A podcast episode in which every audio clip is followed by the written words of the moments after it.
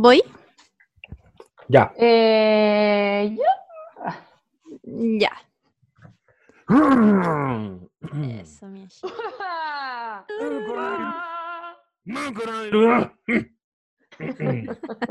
Dos. Ya. Uno, dos y tres. ¡Holi! Bienvenidos a un nuevo episodio de No Sabes Nada Podcast. Son, iba a decir la hora, no tiene necesidad de decir la hora, pero estamos grabando mm, un nuevo capítulo desde nuestras cuarentenas. Eh, yo sigo en cuarentena todavía, mi comuna sigue en cuarentena, se mantiene.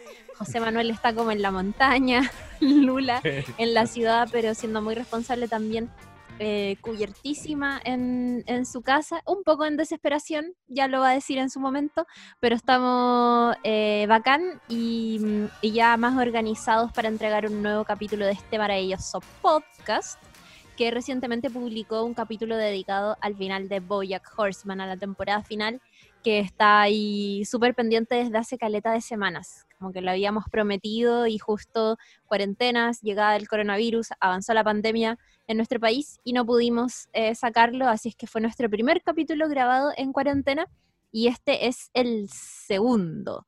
Voy a saludar a mis compañeros que están conectados desde sus casas. José Manuel Bustamante, Lula Almeida. ¿Qué tal, amigues? Hola, chiquillas. ¿Cómo están? Bien. Muy aquí. bien. Hola, ¿Cómo hola, hola, Chiri querida. Qué buena intro que te pegaste. Sí, hoy lo, Oye, lo sé- qué bien te escuchas. Qué bien suena tu voz. Qué nítida. Sí, estoy aquí pidiendo prestado eh, indumentaria eh, de, mi, de mi lugar de trabajo. Muy bien. Altísima calidad. Altísima calidad, sí. Ya pronto quizás nos escucharán también con mejor calidad nosotros. Vamos a hacer nuestros esfuerzos Va- para estar a la altura. Vamos a romper el chanchito, vamos a comprarnos un micrófono mejor eh, para poder sacar capítulos en, en calidad pro. Yo Y en todo caso, sacando capítulos también. Yo en todo caso los escucho súper bien. Quiero que lo sepan. La vez anterior igual a veces escuchaba al José un poco cortado, pero ahora lo escucho perfect. Yo también lo escucho muy bien. Quería decir que además, eh, voy a decir algo tan lamentable, pero es tan real a la vez. Ay no. Hay que irse a- a- acostumbrando o adaptando a esta nueva normalidad. Como Mm. que nos guste o no nos guste, vamos a tener que hacer un montón de cosas a distancia y para que el podcast quede bonito, eh, tenemos que adaptarnos nomás, pues la adaptabilidad es muy importante para que las especies Sí, no. sobrevivan. Muy- ¿Cuánto irá a Ay, durar esta weá? Sabio. Yo creo que cuando todo Sí, esto pase, años. nos vamos a juntar a grabar en un departamento, pero igual vamos a estar cada uno en una pieza. Por. No, Es Pues muy no. probable que así sea. ¿no? De hecho, si es que volviéramos como a esta nueva normalidad, qué raro eso, eh, igual tendríamos que estar, no podríamos juntarnos, por ejemplo, en la típica mesita que ocupamos porque estamos al lado, demasiado al lado. Sí, Cero Distanciamiento social. Qué miedo que nos estamos acostumbrando a esto, a la vida a distancia. Es Yo terrible. al menos estoy estupendo. El otro día pensaba como, oye, me debería complicar un poco más esta weá. Y es porque, porque ¿cuándo viene el colapso emocional? Para mí es como, a ver, estar encerradito en la casa es bien parecido a mi vida anterior a esto. Ver series, cocinarse No. cositas. No, amigo, el colapso todavía- no te lo deseo, para nada. No, sí, es les estaba contando aquí mi reciente colapso emocional de hace una semana y no es bonito. Además que uno no, se da cuenta. O sea, es que voy a tirarme un consejo. Que no les pase lo que me acaba de pasar a mí la semana pasada. Atentos y atentas a las señales que les envía su cuerpo. Porque uno ya ve que se le está cayendo el pelo y dice, ah, se está... estoy pelechando heavy. Pero no hay que hacer, no hay que pasar por alto Mm. esas señales en nuestro cuerpo advirtiéndonos que las cosas no están bien. Tú estás Totalmente. estresada, eso es lo que, no, lo que nos estabais comentando antes. Sí, con harta pega. con harta pega y, y, y uno echa de menos, weón. Estar lejos de la familia en este contexto de mierda es Mm. como el hoyo. Pero es. Bueno, en pero arriba de los ánimos. arriba de los estoy corazones. mejor. Es que igual en mi situación yo estuve como un mes con mi familia. po. Y ahora llevo como dos semanas en la, mm, en la casa de los papás de la Mel y hay harta gente acá. Están los papás, eh, hay una sobrina, hay un sobrino. Yo igual creo que eso te contiene bastante. Puede Eh, ser. Eso igual te da espacios dentro de todo, porque el hecho de no estar solo con una sola persona también te obliga a interactuar con más personas, ¿cachai? Mm. Entonces yo creo que vais dosificando la energía en ese sentido. Yo iba a comentar sobre eso, que, que creo que el, el problema es como, o al menos lo que a mí me ha pasado, que me pasa lo mismo que a ti, en el fondo como que rico estar en la casa, y el problema no es tanto no salir, ¿cachai? Porque Mm. igual salgo y hay cemento y pico, pero es no juntarme con gente, no hablar con otras personas, ¿cachai? Mm, Sí, puta, sí. Terrible. También yo, yo creo lo que sí me caga un poco es la incertidumbre. Como, ¿hasta cuándo va a durar esta weá? Y, y Mm. pens- y pensar en eso me lleva a nada, porque lo que les comentaba recién a ustedes era que, eh, no sé, pues ya, ponte tú, un hito simbólico, se aplana la curva. Obvio que apenas haya al- alguna pequeña señal de que esto se está revirtiendo, nuestras autoridades nos van a sacar al toque a la calle. Va a ser como ya, mañana todos a trabajar eh, pensando en cómo han sido las medidas hasta el momento, y ese momento igual lo encuentro heavy, como que no, no lo vislumbro. Todavía no, no consigo en mi cabeza que, eh, no sé, pues la gente salga eh, eh, habitual o salga con regularidad a la calle de nuevo y no sé, y la gente que se va a volver loca y se va a poner a carretear porque, bueno, hace tiempo que no nos veíamos, cabros. Mm. Ese momento lo encuentro heavy igual. Mm. Lo es, pero por mientras hay podcast que pueden escuchar en esta cuarentena. Yo me he escuchado ahí algunos podcasts nuevos. Hay uno muy bueno de Gabriel León eh, que se llama La Ciencia Pop. No sé si cachan a Gabriel Sí. León, cabo tuitero. Es seco y No, es no muy- sé quién es. Es un eh, divulgador científico, no, no sé exactamente cuál es su título, pero una de las cosas que me gusta como que cuando se describe es que él divulga ciencia.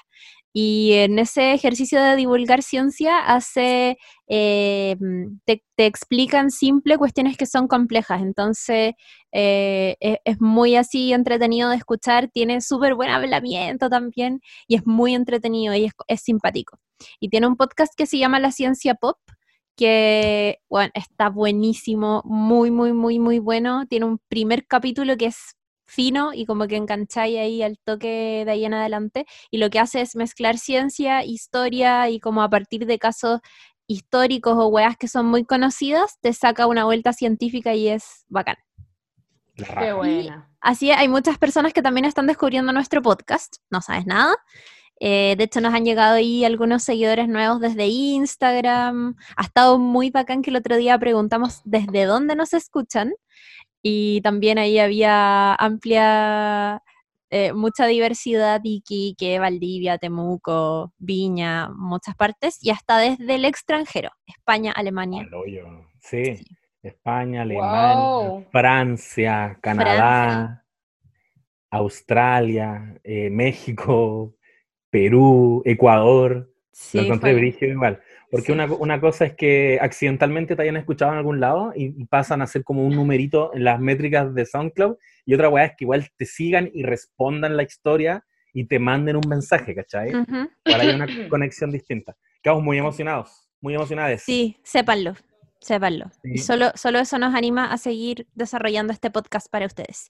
Y hoy día eh, vamos a tener un capítulo dedicado a una nueva serie que no es una serie precisamente que salió ahora recientemente, sino que ya tiene tres temporadas, pero em, son temporadas chiquititas, consumibles rápidamente en un fin de semana, son súper maratoneables. Y el capítulo de hoy día va a estar dedicado a Easy, que es una serie antológica de Netflix que debutó el año 2016, em, que ya tiene tres temporadas, como les decía yo, y fue escrita y, eh, escrita y dirigida por eh, Joe Swanberg, que es un director de cine indie eh, conocido ahí por su trabajo en, est- en esta área del, del, ¿cómo le dicen? Mumblecore. Mumblecore. Mumble. Mumblecore. Sí. Eh, así que vamos a estar hablando de Easy, que es una serie que está bien interesante porque eh, ahí el José va a hacer la intro, música Sims y todo eso, pero eh, está re buena, está interesante y está cautivante, diría yo. Sí, y está livianita igual. Encuentro que es una serie muy recomendable para el modo cuarentena. Totalmente. Está fácil de ver, está súper amigable. Es que es bacán que sean historias inconexas entre sí o no eh, capítulos completamente unitarios, como que te permite una libertad de no tener como que engancharte de una serie y verla entera. Como que puedes verla por pedacitos y está todo bien. Sin embargo, tiene algo que a mí me gusta mucho, que lo podemos contar más adelante, pero que pese a que cada historia es eh, unitaria, la serie tiene algo en común y es que se desarrolla en Chicago. Entonces todas las historias ocurren al mismo tiempo en esta ciudad en Chicago y eso hace que se forme un universo que donde están insertas todas estas historias, entonces vemos como un personaje del primer capítulo, donde no fue protagonista, donde fue la niñera, eh, después desarrolla su propia historia. Eso está súper bueno. Amigo, no sé si quieres hacer la, la intro. Sí, por favor, démosle. Empieza a sonar la música de los Sims en modo compras para contarles que Easy, como contaba la Chiri, es una serie original de Netflix. Es creada por Joe Swamber, este autor como de género mumblecore, de, de cine eh, indie, que está eh, estructurada en un formato de antología de relatos que van describiéndonos eh, los desafíos a los que se van enfrentando un grupo de jóvenes y adultos en Chicago. Como decía la Chiri, tenemos a la ciudad de Chicago como telón de fondo eh, y va abordando entonces sus relaciones amorosas, las relaciones familiares en algunos casos, en, menor medida también hay rollos vocacionales, eh, de sus carreras profesionales, la mayoría con una patita como en el mundo artístico, se, empieza a configurar una escena artística igual de Chicago, eh, que son 25 episodios eh, cada uno dura media hora y como decía la Chiri, está estructurada en tres temporadas, muy fácil de ver hasta el minuto. La primera es del 2016, la segunda se estrenó en el 2017 y la tercera y última temporada se estrenó en el 2019. Una gracia de esta serie, como decía bien mi compañera recién, es que eh, al estar situada en una ciudad en particular, que pasa a ser casi como protagonista de esta historia, los personajes las tramas de estos personajes se van cruzando. Porque si bien hay algunos capítulos que son como trama, podríamos decir, vertical, autoconclusiva, también hay otros capítulos que eh, avanzan en la historia de algunos personajes.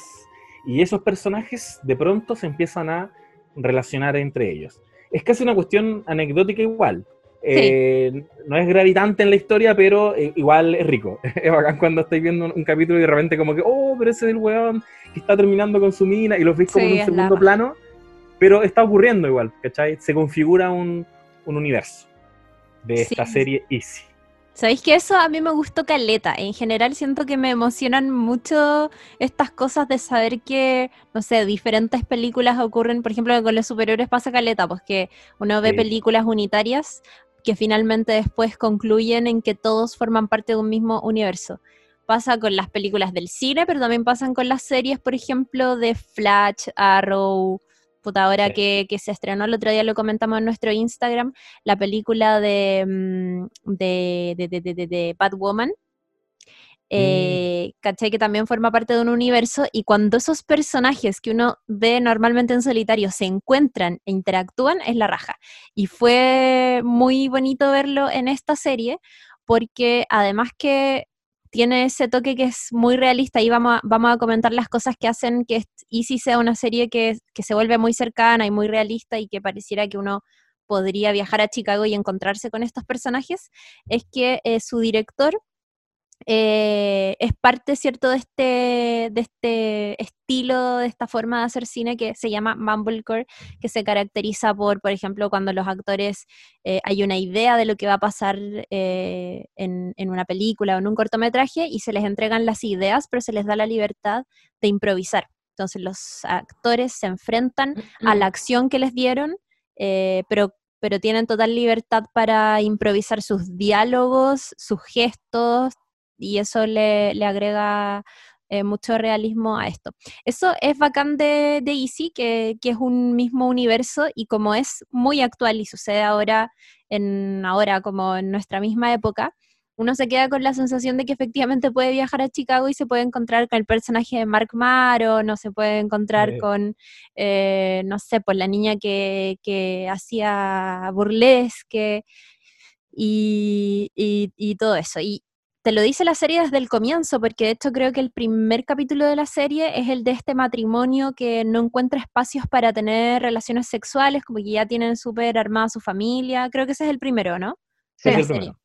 The fucking study. Claro, y en un momento vemos que la niñe hay una niñera que se hace cargo de, de, sus hijos para que una noche en que ellos parece que salen a comer, no me acuerdo.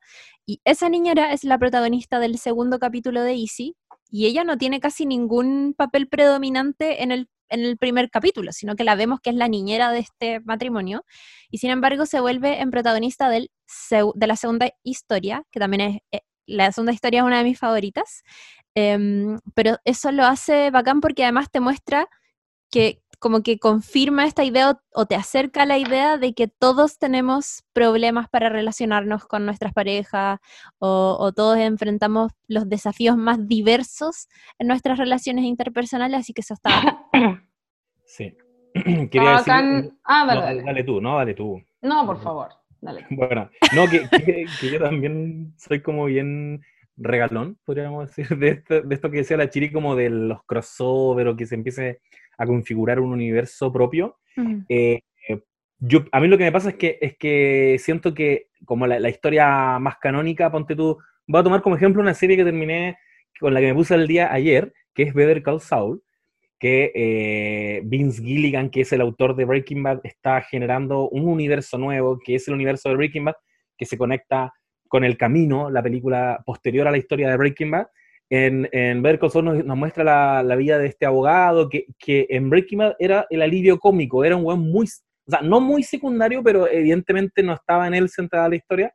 Y lo que ocurre al final es que tú te encariñáis con una serie de personajes, con un abanico de, personajes que, que, existen en Breaking Bad, ponte tú, Aaron Paul, Jesse Pinkman, eh, Hank Trader, y cuando la serie amplía ese universo y se concentra en otro personaje, estás todo el rato con la atención, sabiendo que estás en ese mismo universo, estás todo el rato pensando o aferrándote a la idea de que, puta, y si aparece Walter White mm. detrás, ¿cachai? No sé, comprando en el supermercado.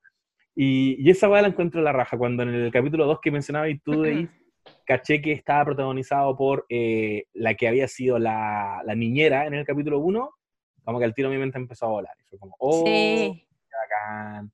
¿De quién más me van a mostrar su historia? Sí. Yo quería comentar sobre un poco sobre el Mumblecore, como para introducir, porque también lo bacán de Easy es que es, es, es algo en, en, lo que devino el, el Mumblecore oficial, que fue como una fue un periodo en el fondo en el que se hicieron un cierto tipo de películas, que tampoco es que sea la hueá más novedosa del mundo necesariamente, como que ya, eh, eh, básicamente el Mumblecore es cine indie, ¿cachai? Cine independiente, hecho como medio estilo guerrilla, que se llama, que es como el muy bajo presupuesto y todo lo que, todas las herramientas que empiezan a, mm, a, ser útiles al momento de hacer una película que es de bajo presupuesto, que es básicamente ocupar actores que en realidad no son actores, ¿cachai? Eh, hacer que las locaciones sean espacios que, no sé, en mi, casa, ¿cachai? Como todo muy sencillo, eh, pero tenía esta particularidad de que, de que era, las, las, conversaciones que se daban eran tan naturales que de ahí se agarra el nombre Mumblecore como a partir de un eh, como murmuro, no sé cómo traducir la palabra, que es como que hablan así como, no, no modulan, no sé, pues como ah. hablan mucho, ¿cachai? Se mm. supone, como cuenta la leyenda, que un, que un técnico, no sé si en sonido o algo de alguna de las películas, de las primeras películas de Mumblecore que salieron, eh, le puso el nombre, ¿cachai? Como esto es Mumblecore. Así como las palabras tienen como core, como que lo transforman en un género, ¿no es cierto? Como, bueno, en fin, hardcore. eh, Mumblecore, como de murmurar. Es como balbucear un poco, ¿no? Sí, como balbucear. que Mark Maron en, en, sus capítulos hace caleta esa Cuando yo pensaba que, no sé si, todavía no tengo claro a ciencia cierta si Joe, Joe Swamber les dio esa libertad, tiendo a creer que sí. Porque ahí- ponte tú las escenas de Mark Maron me pasaba mucho que yo digo, este one tiene que estar inventando esta línea. O la, este está adaptando Es alguna él. idea que le dieron. ¿O no? Es como él. Sí, es que él, es que, bueno, Mark Maron en particular es un muy buen conversador y a partir de eso mismo, su, su estilo de hablar es como una weá muy natural. Él tiene un podcast que dura, es largo de entrevista Mm. y lo hace él solo. Él entrevista a alguien, pero hay eh, como segmentos dentro del podcast en el que es solo él hablando, ¿cachai? Es como una persona que te podría estar hablando caleta rato de manera muy interesante y divertida y con onda, ¿cachai? Y tú lo amas. y yo estoy enamorada, evidentemente. Yo igual, Em, palo yo. Eh, es, Weón, lo es amo. lo máximo, es lo máximo. Eh, estamos, a- para los que vieron Glow y para quienes también escucharon nuestro podcast, Mark Maron es Sam Silvia, que, que en realidad antes de ser Sam Silvia, eh, tenía, era conocido por tener este podcast y es también, eh, tiene una beta ahí de comediante que está bien interesante, tiene algunos eh, especiales en Netflix que, que pueden consultar, hay algunos que son bien buenos. Eh, es pero- comediante. Esa es, su, es- es- esa es su es pega principal. maravilloso. Ah, es comediante. Es comediante así brígido de, de los años, es, como, es viejo este weón, entonces como, no sé, conoció a Bill Hicks, ¿cachai? Como que era Yo lo, ca- de- yo lo caché, bueno, tardíamente, como que lo había visto, pero no sabía qué hacía, no cachaba que, que, que era comediante, pero su cara es muy típica, sí, de hecho, si es que no lo tienen todavía en sus cabezas, lo pueden googlear Mark Maron. Googleé- Yo creo que- yo googleé Mark Maron joven, porque quería saber si era mino. o Ay, no. era demasiado mino. Era. Mira, yo igual creo que los años le sientan bien, pero ni cagando era feo. Y hay una foto del weón muy jovencito con Louis C.K., joven también. Sí, pues si eran amigos. O sea, son amigos igual. Bueno, de hecho, ya, nada que ver, pero en el podcast, Mark Maron es un comediante como de los 90 en el fondo, que quizás no era tan conocido como para que llegara a ser famoso en Chile, pero tuvo su programa, en algún momento tuvo muchos problemas de droga, así que no sé qué habrá pasado ahí. Eh, y ahora tiene este podcast que le va muy bien y entrevista a gente muy bacán, y búsquenlo, se llama WTF, está en inglés, pero está bueno.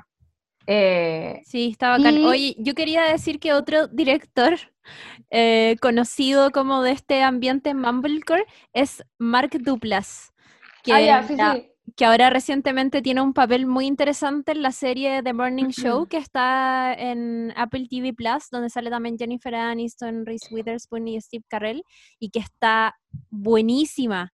Por favor, para los que ahí tienen eh, Apple TV Plus, véanla porque está súper interesante. Y Mark Duplass, otro reconocido director de Mumblecore, tiene ahí un, un papel bien interesante en esa serie. Dato. Es que sabéis que estos locos se... No, pero está súper bien. Yo iba a hablar de los, de los hermanos duplas, en el fondo. Claro, Como que este, este grupo de huevones de Mumblecore, como que eran hueones súper jóvenes cuando empezaron a hacer este tipo de cine. Era, por eso eran las películas eran así sin plata, en el fondo. Eh, y, y- y generaron como una red bacán de personas. Entre ellas salió Greta Gerwig, Sí, po. los hermanos Duplas, este loco. Joe Swamberg. No, no, no, Baumbach no, tan- no es como Mumblecore, pero, No sé, se, pero, se, pero tiene como un crossover ahí un poco. Em, y eh, hay una directora que yo me parece que no he visto ni una película de ella, pero que es directora de capítulos de caleta de series bacanes como Mad Men, eh, Glow, The New Girl, eh, Ma- eh, ah, Mad Men ya dije, Master of None, onda una buena que dirigió caleta huevas bacanes, y que también hacía películas de las como más importantes del Mumblecore, y que es la actual pareja de Mark Maron, eso no más quería decir. Y es Todo como conectado. hermosa, bueno, es como, debe ser de la edad de Mark Maron, como más, más viejita, pero bueno, son hermosos. Eh, ah, y que- quería decir algo antes que se me olvide. Que en el fondo como que la, la gran característica que tenían estas, estas películas, más allá de, además de tener mucho diálogo que como que ganaba predominancia por sobre, por ejemplo, la trama, como que eran tramas más o menos sencillas, pero había mucha conversación muy naturalista y con los personajes eran siempre hueones jóvenes, blancos, como medio acomodados, ¿cachai? Y creo que, creo que ahí hay una génesis de por qué este tipo de historias, que es como, si lo pensáis de alguna manera, eh, es gente que no tiene como grandes problemas. Mm. Entonces los conflictos que se retrataban en este tipo de historias eran weas como súper cuando estáis en, en un lugar de comodidad donde te empiezan, te empezáis a inventar otro tipo de rollos, como por ejemplo, no tener muy claro como el sentido de la vida, ¿cachai? ¿Qué, qué elección tomar, qué decisiones tomar en lo laboral, como qué quiero hacer con mi vida, weas de relaciones amorosas, como que en el fondo son problemas como profundos, tratados de manera profunda igual, pero que no son como, no sé, por ejemplo, un afroamericano luchando contra el racismo, ¿cachai? Como Claro, que ya vienen en otro lugar como eh, viviendo, digamos, a- como un lugar acomodado. se enmarca un poco con algo que no sé si lo hemos dicho directamente, pero lo hemos esbozado, que igual darle vueltas a todos estos, a todos estos dilemas existenciales y analizarse y revisarse igual dentro de todo es un privilegio, Lo hemos Eh, dicho en otros capítulos, ¿o no? como el, Y- el de Fleabag, creo que lo conversamos. Claro. Ujú. ¿Cachai? Es, es eso, po. Eh, me hace mucho sentido lo que, lo que comenta Sí. ahí Lula. Ahora, una, una película eh, Mumblecore que me gusta mucho, no soy, no estoy tan familiarizado con el género, pero la adoro con toda mi alma, es Florida Project, que Maestra. igual, ¿o no? Genial. Y, Preciosa. Y tiene una weá que, eh, que, bueno, esta estética como me- media casera, como artesanal, también configura un Florida, un Orlando, Florida, que no habíamos visto en el cine probablemente, y que también me pasa un poquito con esta serie, con Chicago. Sí, igual lo bacán de Florida Project es que para ser, claro, un cine que es más indie, que también ahí tiene, eh, privilegia mucho los diálogos de los niños sobre todo, Sí. eh, sí tiene una diferencia con este, con este tipo de películas que estaba hablando la Lula, que Florida Project es una wea marginal. Los personajes Mm. retratados ahí no son privilegiados, ¿cachai? Y Eso, eso, eso lo hace- decir. eso lo hace muy Sí. lindo porque también muestra una cara B de Florida. Y ahora que dijiste Florida, otra cosa que me gustó de Easy y que en general me gusta mucho de, de- de las películas o de algunas series es cuando los directores hacen como, como que homenajean a, a ciertas ciudades y te muestran eh, diferentes espacios de, de Chicago, de Nueva York, que te hacen un poco querer viajar y, y ir a, ser parte como de estas historias. Em, siento que es algo que también hace un poco, por ejemplo, Master of None, con, con Nueva York, es, es más o menos lo mismo que hizo la Greta Gerwig en Lady Bird con una ciudad que es Sacramento, que no es Chicago, no es Nueva York, no es Washington, eh, pero que está bacán. Y me pareció que, que en algunos capítulos había una bonita igual declaración eh, de amor hacia Chicago, que si bien es una ciudad súper importante en Estados Unidos, normalmente no la vemos tanto como vemos a Los Ángeles o, o a Nueva York, pero eso también está bueno. Iba a decir Atlanta. Atlanta también, también, Atlanta. Da- a mí me de ir a Atlanta, caleta. Falloyo. No, Aunque, aunque me vez. asalten, pico. Aunque Atlanta. Georgia. Sí, sí, es la raja eso. Em, ah, y otra cosa que dejaste ahí rebotando, José, no sé qué era. Ah, no, que, que una de las cosas que de hecho hablamos y conversamos en el WhatsApp mientras estábamos viendo esta serie, creo que fue ayer o antes de ayer, es que, y sí, tiene unos capítulos que son muy interesantes y que están súper buenos. Hay algunos que destacan por la historia novedosa que muestran, otros por, por los buenos diálogos que entregan y otros por las actuaciones, que, que también como por las, las improvisaciones y la buena conexión que tienen algunos actores con ciertas emociones que está también ahí para destacar. Pero, pero, pero, pero, eh, una cosa que igual me, me pateó en algunos capítulos era sentir que efectivamente, claro, como que todos estos personajes son, como decía la Lula, blancos, privilegiados, vivían en casas que eran súper lindas, eran todos artistas, entonces sus cuestionamientos no eran, puta, la plata no me va a alcanzar para llegar a fin de mes, sino que eran, eran cuestiones más como, que, que- es que no quiero invalidar problemas, pero sí quiero decir que, que me pareció un poquito hipster en algunas ocasiones, como que era como, ah, ya, weón. Yo creo que todo Problemas el rato. hipster. Problemas del primer mundo. ¿Puedo, puedo Sí. decir una cosita? Es que quería.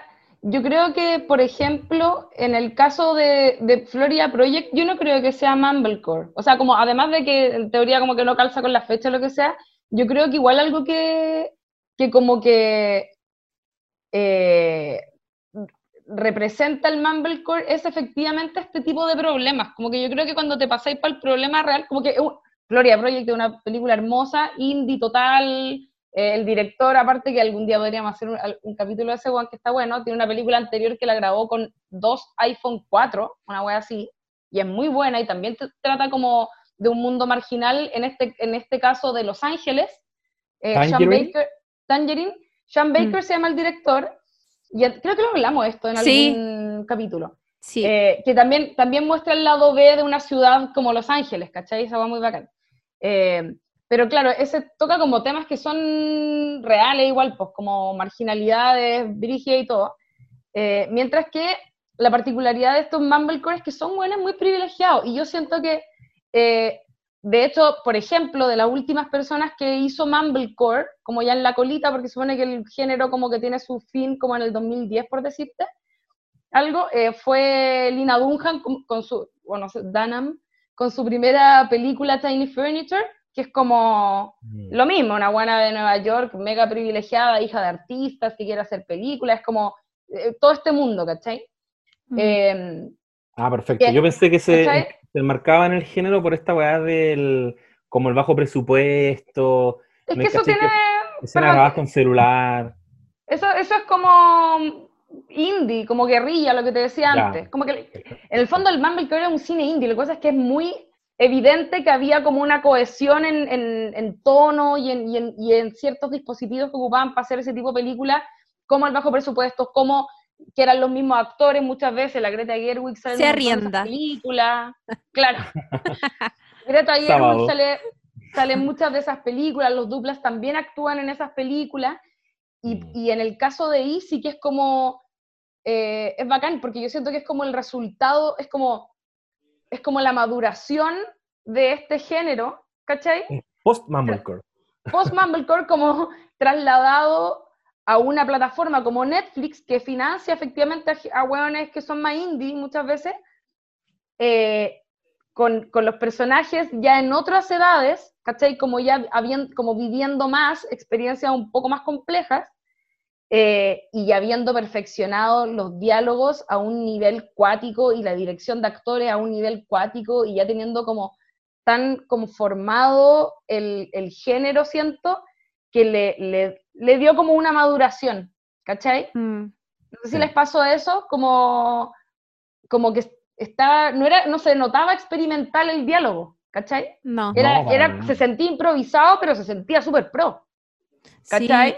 yo de hecho encontré que las actuaciones eran súper buenas. Como que creo que de las cosas que más me gustó fue creo que las conversas, como que tiene, tiene conversas, tiene diálogos que son súper buenos y, que además son, puta, son como el centro de la, terminan siendo el centro de la historia que estáis viendo, porque a veces también eh, hay capítulos de Easy donde hay mucha escena mm, bonita, como de que, que no tiene mayor justificación, es como un personaje tomando agua en la cocina y dura mucho para lo que, ¿cachai? Y finalmente el valor de algunas de esas historias yo siento que solo recae en que tienen un muy buen diálogo, ¿cachai? En algún momento. Em, y otra cosa que, que, quería comentar, bueno, y aquí quizás ya entrando más en algunos capítulos, o sea, como tomando de ejemplo algunos capítulos para hablar de, de otras características de Easy, em, está el hecho de que eh, incluye también en algunos de sus capítulos a personajes que son que, que, pertenecen de alguna manera Mm, a, a, la escena más artística de Chicago o que realmente se mueven como en una escena artística. Está, por ejemplo, el, el episodio que me gusta muchísimo, el de mm, eh, esta escort. Que, que, vemos por un lado su historia y por otro lado la historia de un comediante afroamericano que trata de abrirse paso en Chicago haciendo stand-up en algunos boliches. Y vamos, claro, vemos sus historias por separado, en algún punto se, se juntan, los seguimos viendo por separado y finalmente vuelven a conectar a propósito una vuelta súper larga, pero refuerza también la idea de, de, lo que decíamos que Chicago es como un universo donde todos los personajes de las historias de Easy se, se topan en algún momento o de alguna u otra manera. Oye, eh, quiero. ah, perdón, es que quería comentar algo después. Dale. Ah, ya no. Y, lo, que lo que iba a decir es que ese capítulo, por ejemplo, tiene eh, a Carly Ciortino, que es una presentadora de televisión, es blogger, es escritora también. y ella efectivamente es escritora de, de, sexo. ¿Cachai? La mina que hace el papel de la escort. Mm. Eh, en la vida real lleva muchísimos años dedicando a hablar temas eh, más peliagudos o que son un poco más tabú de sexo. Y de hecho tiene un programa súper bueno en eh, Vice, si no me equivoco, que se llama, em, ay, lo anoté por aquí, Slut Ever. Y, y, bueno, es la zorra, como que ojalá, no sé si se acuerdan de este capítulo, pero si están escuchando el podcast y recuerdan este capítulo, o si lo ven en algún momento, acuérdense de Carly Ciortino, que, es la, la, chica que hace el papel del escort, que además es presentadora de televisión, como les decía yo, y que tiene este, este proyecto súper interesante que se llama Slut Ever, que está en Vice, están todas las temporadas en YouTube, se pueden ver gratuitamente y, son temáticos, y explora weas como la masturbación femenina, y es un programa también súper abierto, como que la loca va y va donde Betty Dodson, que es como una maestra de, de, de la masturbación femenina y de un montón de, de, temas sexuales relacionados a lo femenino, y va como a, bueno, a explorarse, a masturbarse, a encontrar nuevas maneras de masturbarse, eh, no sé, está súper bueno. Y el loco espacio de comediante también es comediante en la vida real, ¿cachai? Y no, no es tan conocido, de hecho, como que si lo, no sé si se acuerdan que en algún momento del episodio él dice su nombre y hace un chiste con eso, como que, oye, mis papás se llaman Ben y Paula y yo me llamo, no sé qué, e, era de Nigeria. y hace un chiste con eso y en la vida real se llama así y es comediante y no es tan conocido, no es como, no sé, John Mulaney o no sé. Y, y también como que eso también le, le, le aporta cierto, siento, harta, harto realismo a la serie porque elige a personajes que en la vida real se desenvuelven en un ambiente para eh, protagonizar historias que tienen que ver con lo que ellos hacen en la vida real y que, ojo, además, no son necesariamente actores, pero como conocen el medio y todo, pueden ahí desenvolverse súper bien. Esa es una de las historias que más me gustó. A mí también es una de las que más me gustó. Iba a decir que ese capítulo igual es uno de mis favoritos. Eh, y estaba acá en eso de la loca, porque igual había cachado eh, como que mm, creo que quizás había visto primero algún, en alguna parte como algún pedazo del, de la serie.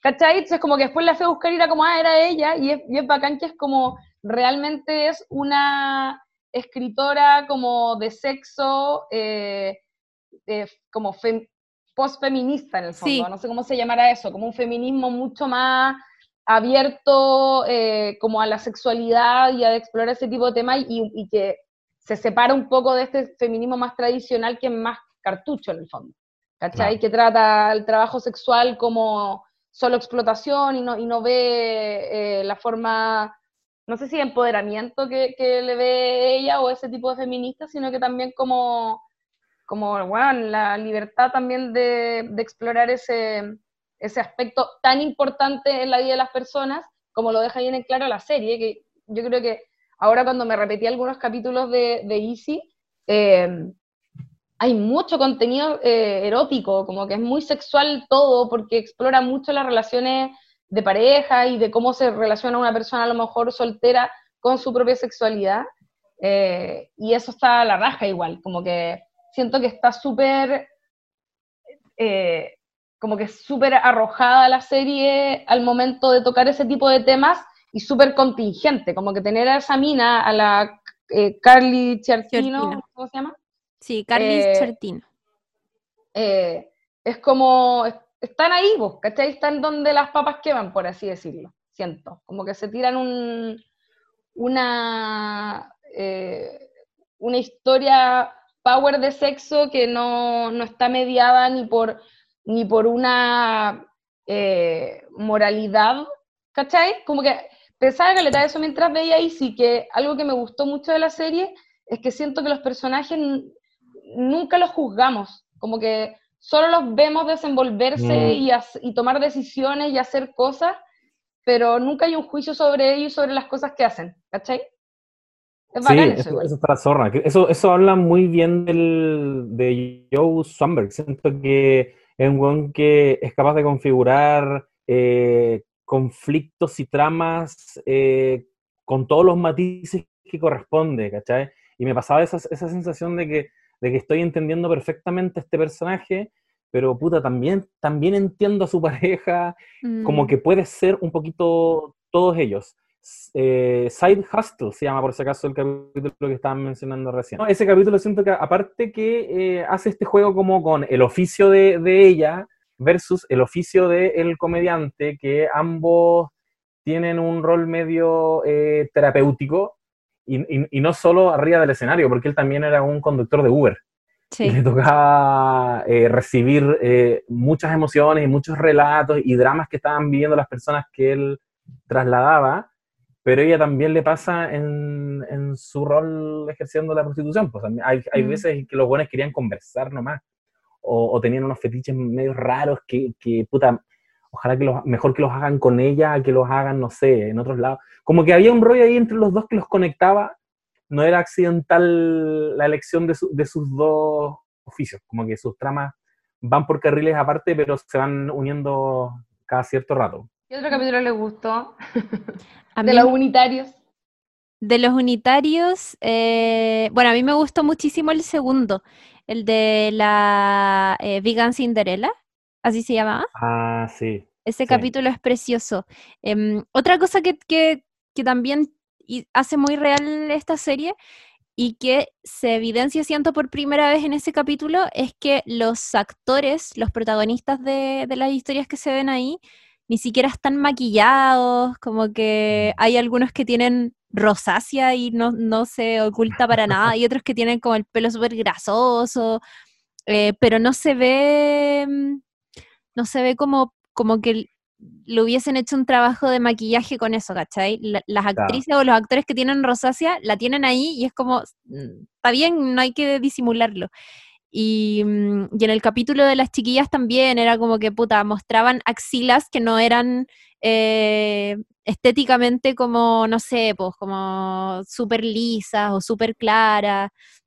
Eh, ellas como abiertamente así mostrando piernas súper peludas. Esa weá la encontré bacán porque normalmente, o sea, claro, vemos algunas historias en el cine o en otras series que nos parecen súper modernas y con una propuesta más abierta y todo, pero en realidad no estamos viendo tan tanto cuerpos nuevos o diferentes o no hemos visto tantas mujeres peludas tampoco, ¿cachai?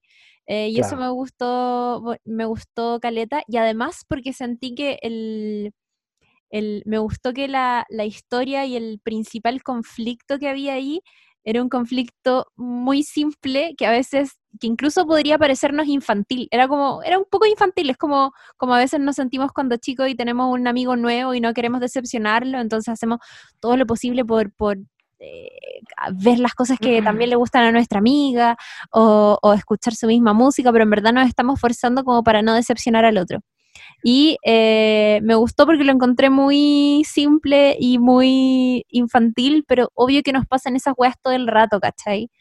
Em, y nada, ellas también súper buenas actrices. La segunda parte es súper buena. No es capítulo unitario, ahora que lo pienso. Sí, eso te iba a decir, esa de la ah, historia es larga, tiene como tres capítulos. Y es bien, es bien buena esa historia. A mí, de las largas, de las largas, de las que tiene más capítulos, es de las que más me gusta. Como que el, la relación cómo se va dando en este primer capítulo, la loca es súper pendeja, pero está como entusiasmada con esta mina y como que moldea todo su ser para caerle bien y gustarle y al final es como, bueno, da lo mismo, me gusta igual, qué sé yo, y como que se afianzan un poco como relación. Después en el segundo capítulo, nuevamente em, tienen problemas, pero como que el amor todavía está, está ahí andando firme. Y después tienen un último capítulo en que la weá se quiebra igual, ¿cachai? Y es brígido igual eso, como... Y, a mí me pasaba con esa historia que, si bien me gusta Caleta el primer y segundo capítulo, en la tercera me, me cayó mal la Kirsty, no recuerdo cómo se llama la actriz, la Chelsea, no, Chase. Chase. ¿Ya? Que como que es como la más infantil, ¿no? Era tan infantil, claro, que al final es como pendeja hueona igual, como que no, ¿cachai? Tuvo acciones. ¿Cachai? Sí, y me gusta que el capítulo se llame Vegan Cinderella por lo mismo que comentáis tú, Chiri, que cuando tratas de inventarte o falsear tu identidad, como la Cenicienta, eh, es insostenible. Y, al final de ese capítulo, de, la, primera vez que aparecen ellas dos, eh, Chase y, y, yo, eh, al final de ese capítulo se devela quién es realmente Chase y que, real, y que daba lo mismo que no fuera vegana. Trata de ser como biker, trata de andar como en bicicleta, Sí. le, le pega al casco en la vereda para que parezca que realmente usa la- el casco, pero igual se movía en taxi porque no, no podéis de un día para otro adaptarte a esa otra realidad. Mm, Eh, el rollo con el capítulo 2 es que ella empieza a hacer, a, se mete un curso de, de burlesque, Sí. empieza a, a ir a presentación, a- empiezan a armar una presentación, y ella como que la empieza a difundir, está súper entusiasmada, y su pareja empieza como a tener dilemas feministas aparentemente al respecto, pero después te das cuenta de que la loca simplemente era celosa. Eh, y es brígido el rollo que, con, lo, lo que decís recién Lula, pues como decanta toda la historia de ellas, porque, mm, claro, llega Chase planteando que tiene una serie de dudas, que puta no quiere renovar contrato porque no sabe qué va a ser de ella en cinco más, como que el capítulo la perfila como una loca particularmente infantil, de hecho creo que en ese capítulo cuesta un poco ponerse del lado de ella, eh, y tenemos que yo, por su parte, siga avanzando en su pega, como tratando de un poquito de reponerse de que la patearon derechamente. Ella habiéndose proyectado bastante y, y- y muestran un nuevo personaje que es como la, direc- no sé si la directora o la montajista de un proyecto que están trabajando juntas, un- de una película, y la mina es perfecta, es como especialmente muy linda de cara, muy comprensiva, muy apañadora, y, y yo pienso que es intencionalmente así para que tú como espectador sientas que, puta, hay otro futuro posible, ¿cachai? Eh, ahora que se, que entre comillas está, no sé, que, que ya está soltera, existen estas otras personas con las que se podría quedar. Y, y uno, yo al menos me enamoré mucho de ese pequeño momento que tuvieron ellas juntas, que eran como las dos muy dulces, y a cenar y, y, y después se, se van al departamento de ella. Pero nada que hacer, pues. Eh, yo seguía enamorada, la otra cabra le empieza a mandar mensajes como, eh, eh, puta, carreteando y diciéndole, "Mm, este, este extraño, y etcétera.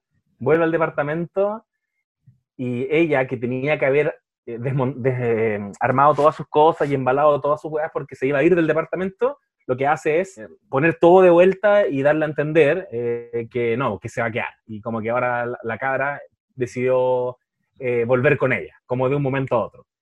Y puta, te caes con una sensación culiada como de... que paja igual, pues. Que paja que, que la otra tiene que estar como al, al ritmo de ella, ¿cachai? Como que sabéis que me dio la weá, no sé qué va a hacer de, de nosotros, pero después como, no, sabéis que volvamos. Pero nada que hacer, como que ¿A uno no le ha pasado? Tú querías el final feliz, po, pero este es el final realista. La otra Sí. no tiene nada que hacer. Se va a quedar igual con ella porque está enamorada y la, la otra chiquilla, la montajista, filo, cagó nomás.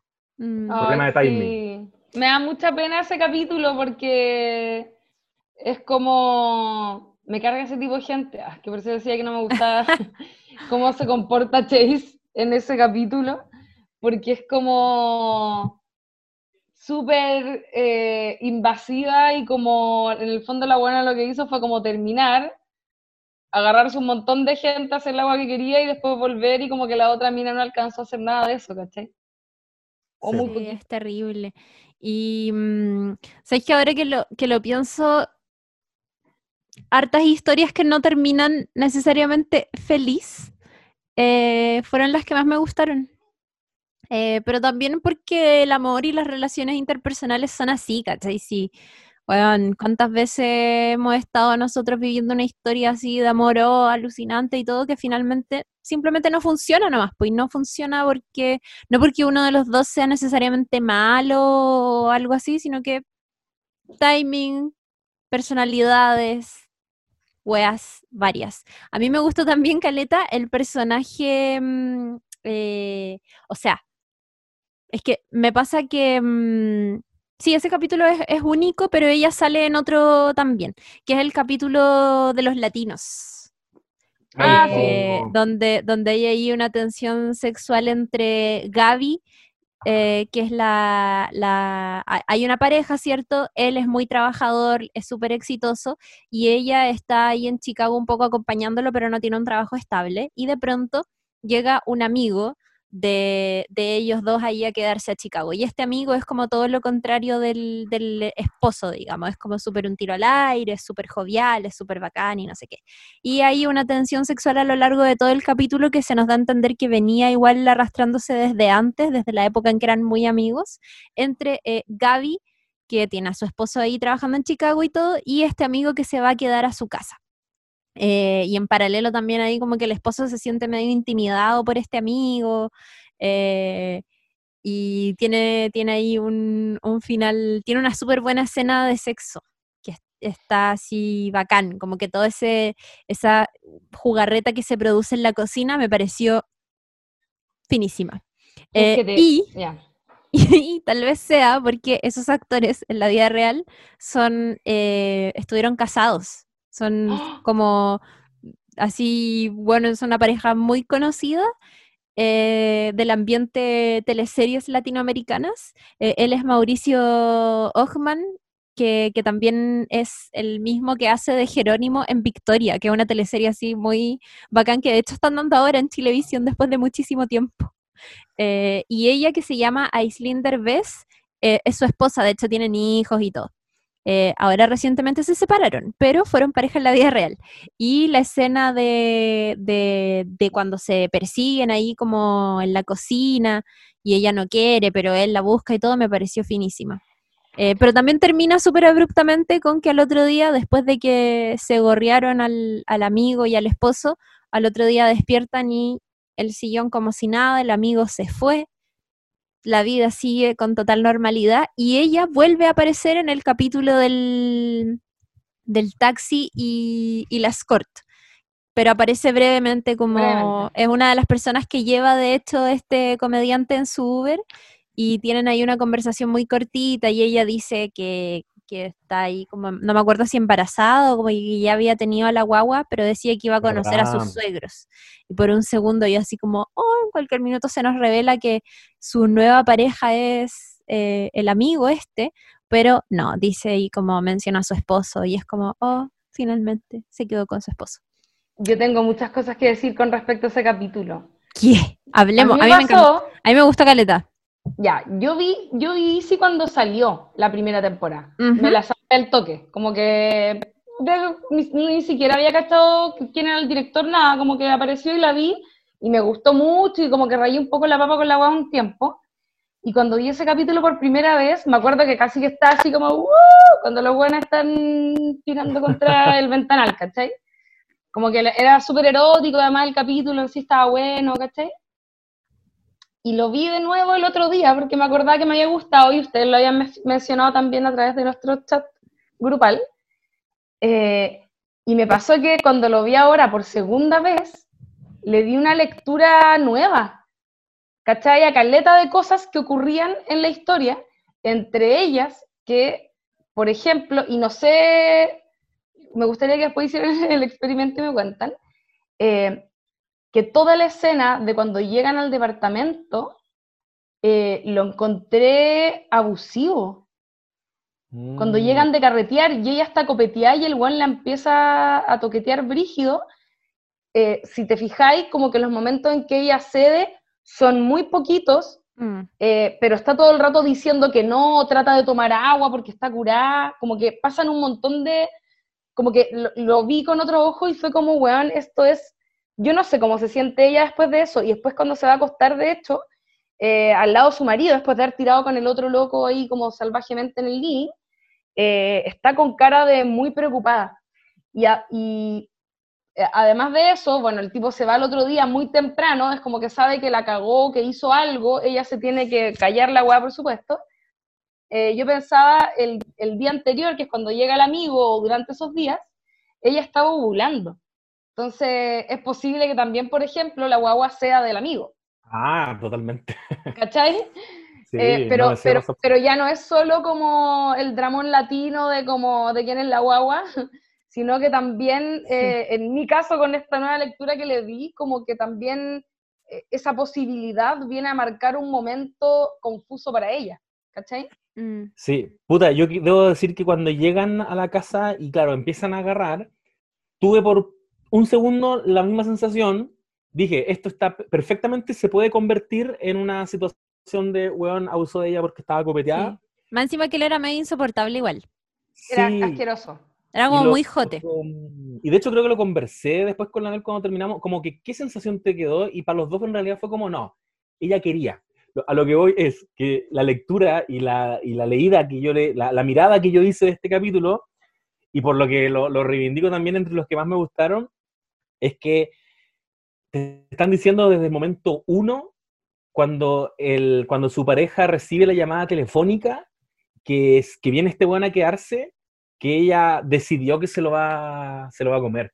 Como esa weá para ella nunca estuvo en cuestionamiento. Y hay un detalle que lo encontré muy sutil, muy finito, y me gustó bastante, que ellos están mirando, están mirando sillones. Así empieza la escena.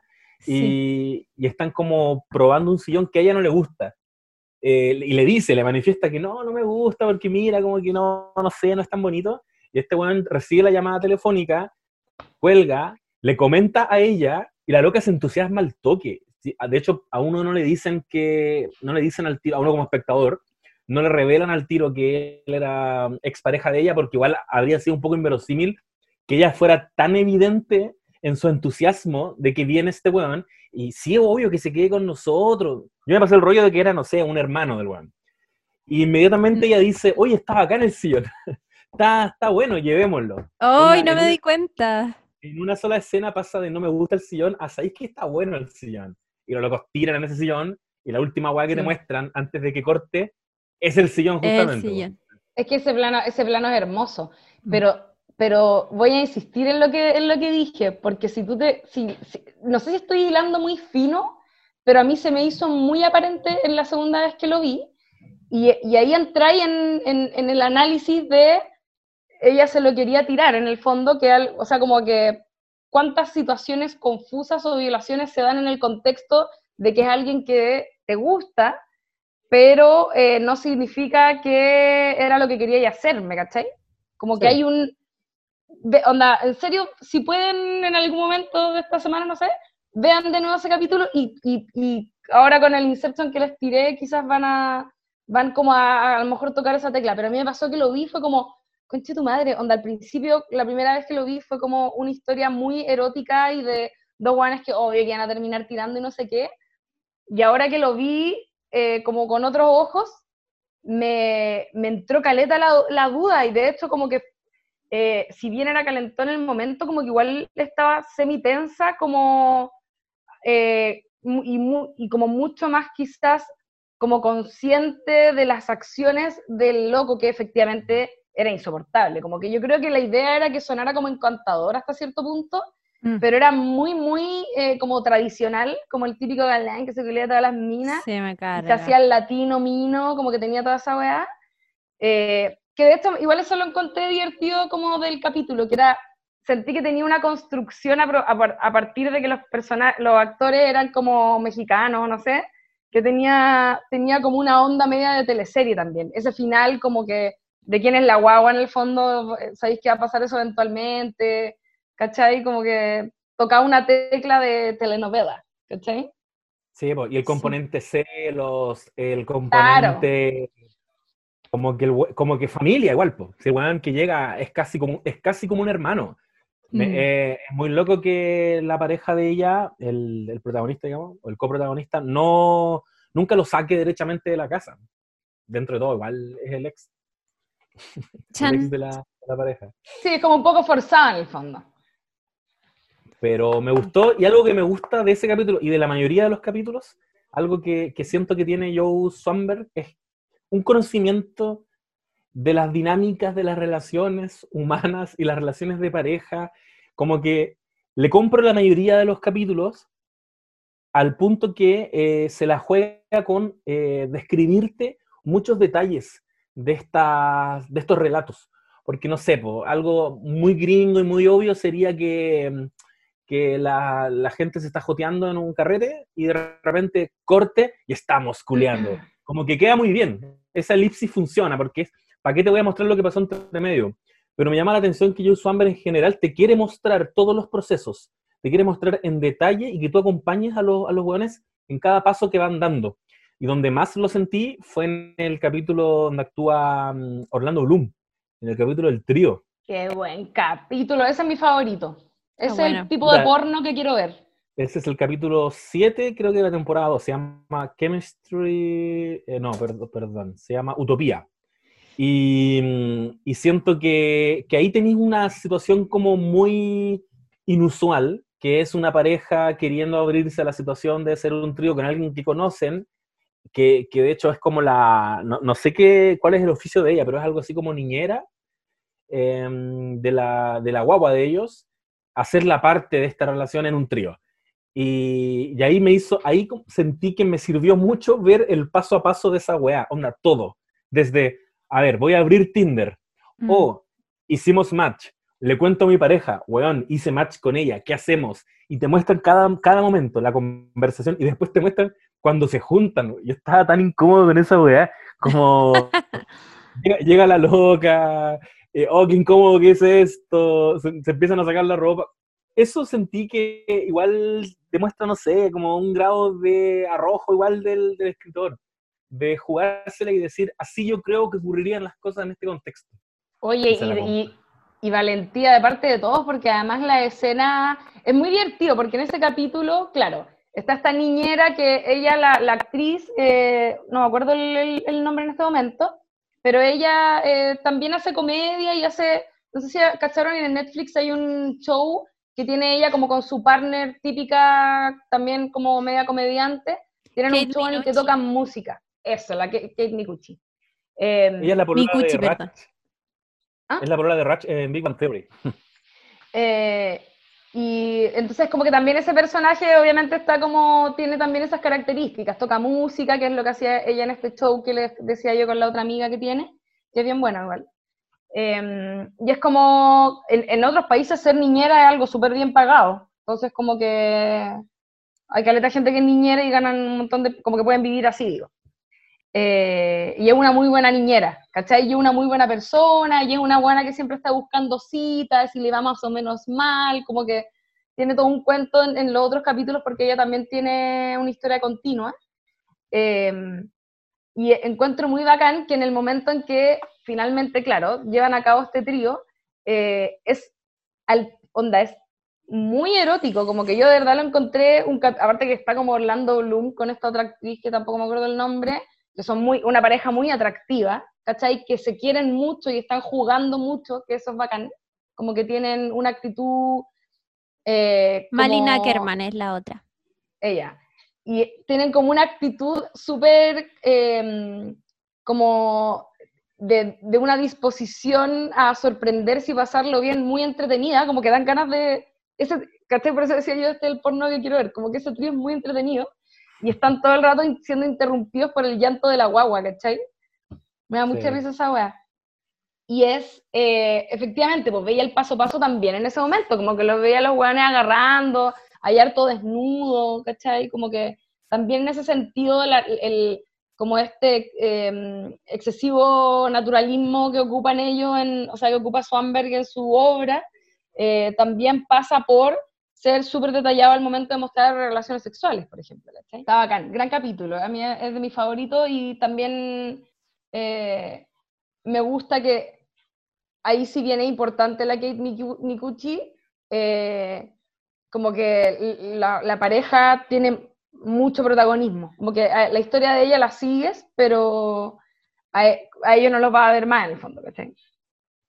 Y la historia de ella va mm, avanzando hacia configurarla como una mujer particularmente muy sola, muy solitaria, y que así como la vimos participar de este trío, eh, tiene parece que una tendencia a vivir a través de las vidas de las otras personas o de las otras familias, porque empieza a ser de niñera de, de, una mujer y se encariña pero palpico con esa familia y, y queda pero encantada con esa niña y llega a tener eh, un momento como de crisis eh, emocional y, y- y se pone a llorar cuando, cuando tiene que dejar de cuidar a esa niña porque lo hizo mientras su mamá estaba como de viaje en otro estado.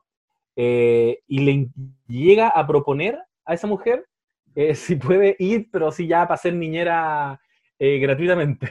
Onda, quiero estar nomás, quiero ser parte de esto que tú tienes, entendiendo que ella también quiere tener hijos. Y que ella siente que se le está un poco, se le está como yendo el tren. Claro. Y, y lo encontré ¿sabes?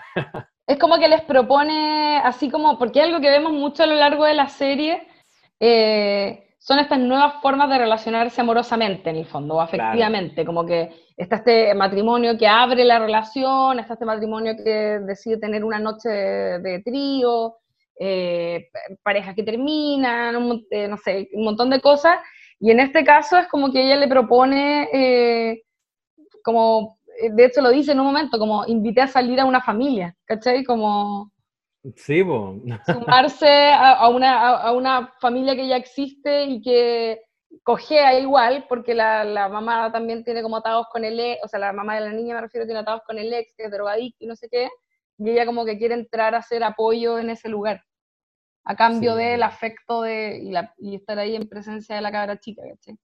Pobrecita. Es que igual eso debe ser problemas de ese tipo de países, yo creo. Como que hay países donde como en los países del primer mundo, digo, muchas veces son muy, la gente es muy solitaria y eso es un tema igual. Si tú yo tú ahora reviendo DC, me pasaba que los encontraba tan controlados en el capítulo de las encomiendas, por ejemplo, que a mí me encantó, ese de mi favorito y ese también es, unitario. Eh, en un momento hay, un, un, mini detalle que me quedó grabado, que están cuando está la, ¿se acuerdan de ese capítulo? Eh, que eh, en un vecindario como muy tranquilo y muy acomodado, de familias jóvenes, alguien se está robando los paquetes que llegan las encomiendas, en el fondo. Que mm, los gringos por alguna razón las dejan en la entrada de la puerta, cada esa no te dura ni un segundo. Em, y alguien se la está robando y como que se, arma todo un, como un, eh, como cagüín un poco a nivel barrio, arman un chat de WhatsApp para hablar de que se está robando la encomienda y la weá. Y en un momento hay es de noche y hay un auto estacionado en la calle, que evidentemente no es de ahí, y ahí básicamente hay unos locos fumando un pito dentro de la guay conversando, pero estos guanes se persiguen caleta y comentan por el chat de WhatsApp, oye, eh, ¿vieron ese auto? Sí, vamos a decirle algo, y están en esa, y en un momento sale alguien a hablar con el auto, que es el tipo este que trabaja en Brooklyn Nine-Nine. Em, lo máximo. Joe Lotruglio. Él. Y, eh, ¿cómo se llaman Brooklyn Nine-Nine? Eh, ay, ¿cómo se llama? Concha su madre. Jake Peralta y Charles Boyle. Ah, ya. Y, y, por el chat sale este weón a hablar con los del auto como por su cuenta. Y una de las familias dice, uy, este weón salió a hablar y como que no habíamos acordado eso en el chat. ¿Cachai? Y como que yo pensaba, porque ese capítulo a mí, a mí la razón de por qué me gusta tanto es básicamente porque siento que es, es la segunda temporada, el primer capítulo de la segunda temporada, me parece, y el momento en que la serie se vuelve como autoconsciente de que están mostrando gente blanca privilegiada. ¿Cachai? Como que hay todo un conflicto a partir de que te están robando la encomienda en un barrio como La Raja, ¿cachai? Gente súper joven que está haciendo jardinería, ¿cachai? Y, la, y, de hecho la, la mina, la, como la que protagoniza un poco la historia, eh, tiene conflictos con sentir que en la comunidad se están generando problemas a partir de nada, porque bueno, en verdad eh, lo tienen todo que están alegando y como que termina ella, que es la que termina como atrapando al ladrón finalmente de manera media violenta sin querer, termina sintiéndose como el hoyo porque le empiezan a dar crédito por hacer algo sobre lo que ella está en contra, en el fondo, ¿cachai? Em, pero siento que, e, siento que en ese, ese tipo de detalles, como oye, alguien salió a hablar con el extraño que estaba afuera sin la, como la autorización del grupo de WhatsApp un poco, eh, es un mundo muy distinto del nuestro igual.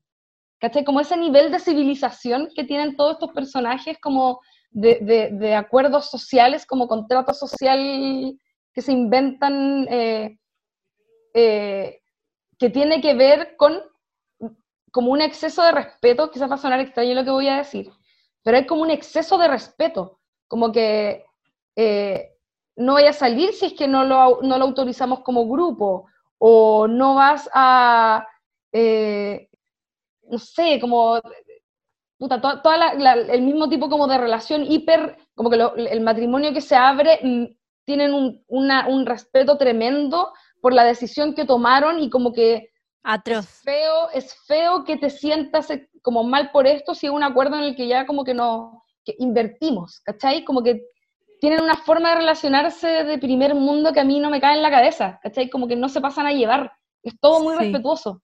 ¿cachai? Igual esa es como una, una imagen bien específica de lo que es Estados Unidos, porque puta, es cosa de trasladarte al sur y vaya a ver como prácticamente gente que podría ser de otro país, ¿cachai? Pero lo que pasa ahí es verdad, es como que todos son demasiado progres, es como que ese barrio es un idealismo progre, una especie de utopía progresista, weón, así asquerosa, y creo que eh, lo hacen a propósito como para molestarte, porque, ¿cachai? Es todo demasiado perfecto, las tomas de afuera de los barrios cuando muestran como estos jardines que tienen entre medio, las casas ni siquiera tienen reja, es como no sé. Sí. Que latinoamericano lo que ni siquiera tiene reja. Eh, la cagó. la cagó. Pero también lo que me parece bacán em, es este, este conflicto que tiene el personaje de eh, Aubrey Plaza con su pareja, que es que en el fondo en situaciones como esa, de ya, hay que atrapar un ladrón de encomienda, tú empecé a cachar la verdadera cara de, de la persona con la que estáis durmiendo todas las noches. ¿Alto fascista o alto fascista? Claro. bueno, a partir de una situación súper burda, que es, nos están robando las encomiendas en el barrio y nadie que sabe qué hacer. ¿Cómo enfrentáis ese problema? ¿De manera fascista o no fascista? Y su pareja ahí la, se vuelve un poco eh, matón y ella claramente no está de acuerdo y, y, en un momento se transforma en un problema porque está efectivamente conociéndose las verdaderas caras a partir de una weá enana, sí. A mí me gusta que es como, es como una autofuna, siento ese capítulo, como de la serie, ¿cachai? Como que ah, te ponen un escenario que es como el conflicto es una weá muy niña mm. y veía a estos weones como dándolo todo, así como se ponen fachos, pues brigio, porque son weones demasiado privilegiados, ¿cachai? Hay como una necesidad también de conectar con, con los vecinos y de generar una especie de comunidad que igual creo que te habla de gente muy solitaria. Es como bueno, estamos unidos contra esta otra edad que es un weón que se está robando los paquetes, ¿cachai? Aparte que tienen más buen servicio al cliente allá, los culiados, obvio que les van a mandar el paquete de vuelta. Igual me da risa que, que, claro, yo creo que hay una decisión consciente de Joe Swanberg de, claro, autofunarse. De, de este, es el, este es el mundo privilegiado que estoy describiendo. Igual el, el ladrón es un weón blanco con jockey. Me da risa sí, pero en algún momento dicen como es la, tiene pinta latino, como que lo dicen en un ah, verdad. Y como que los latinos del barrio se miran así como... oh, es bacán.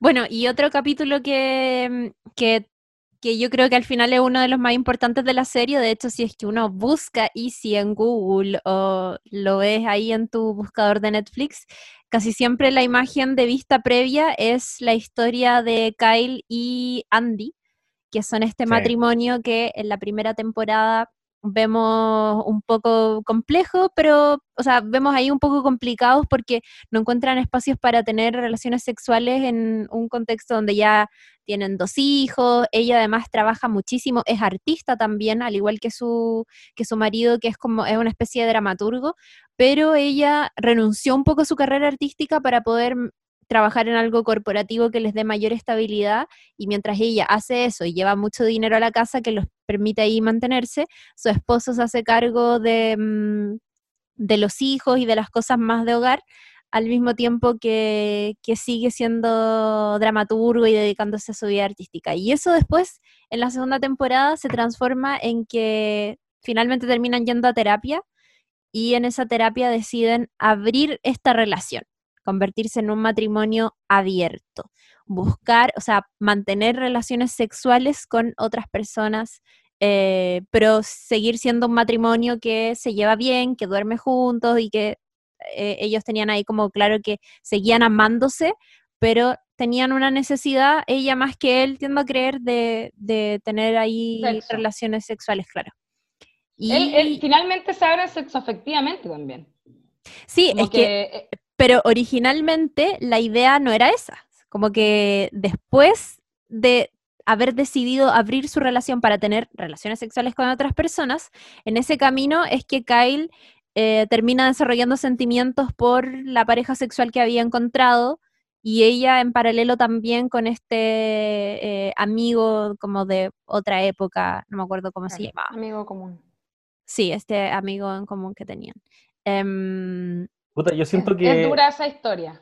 Es Sí, dura. que es un Sí. capítulo, es una, es una de las tramas que más crecen, pienso, porque el primer capítulo igual me pareció un poquito insufrible, me pareció, me pareció un poquito insufrible, porque este weón lo, lo encuent- lo sentí bastante insoportable. El rollo era que en un carrete les dicen, oye, ¿ustedes sabían que cuando las parejas, hay un estudio que indica que cuando Mm. en las parejas el hombre cumple un rol como más tradicional, de macho proveedor, el, el sexo es mejor, ya hay más actividad sexual, y el weón queda para la cagada porque él es el que está criando a los hijos, el que está como dueño de casa, y están todo ese capítulo tratando un poco de desmentir este estudio.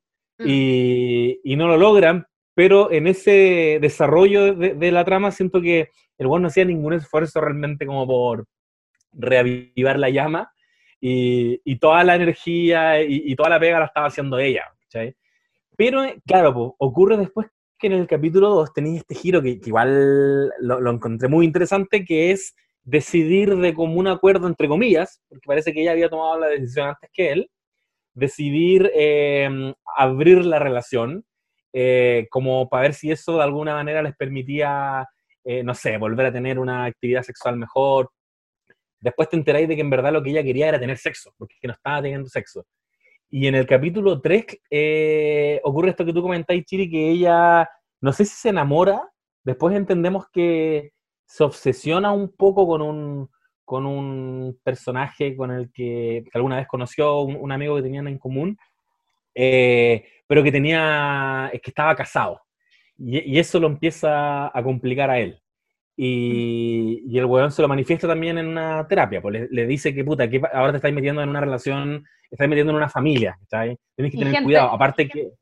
sí, no, perdón, que iba a decir que además los conocía.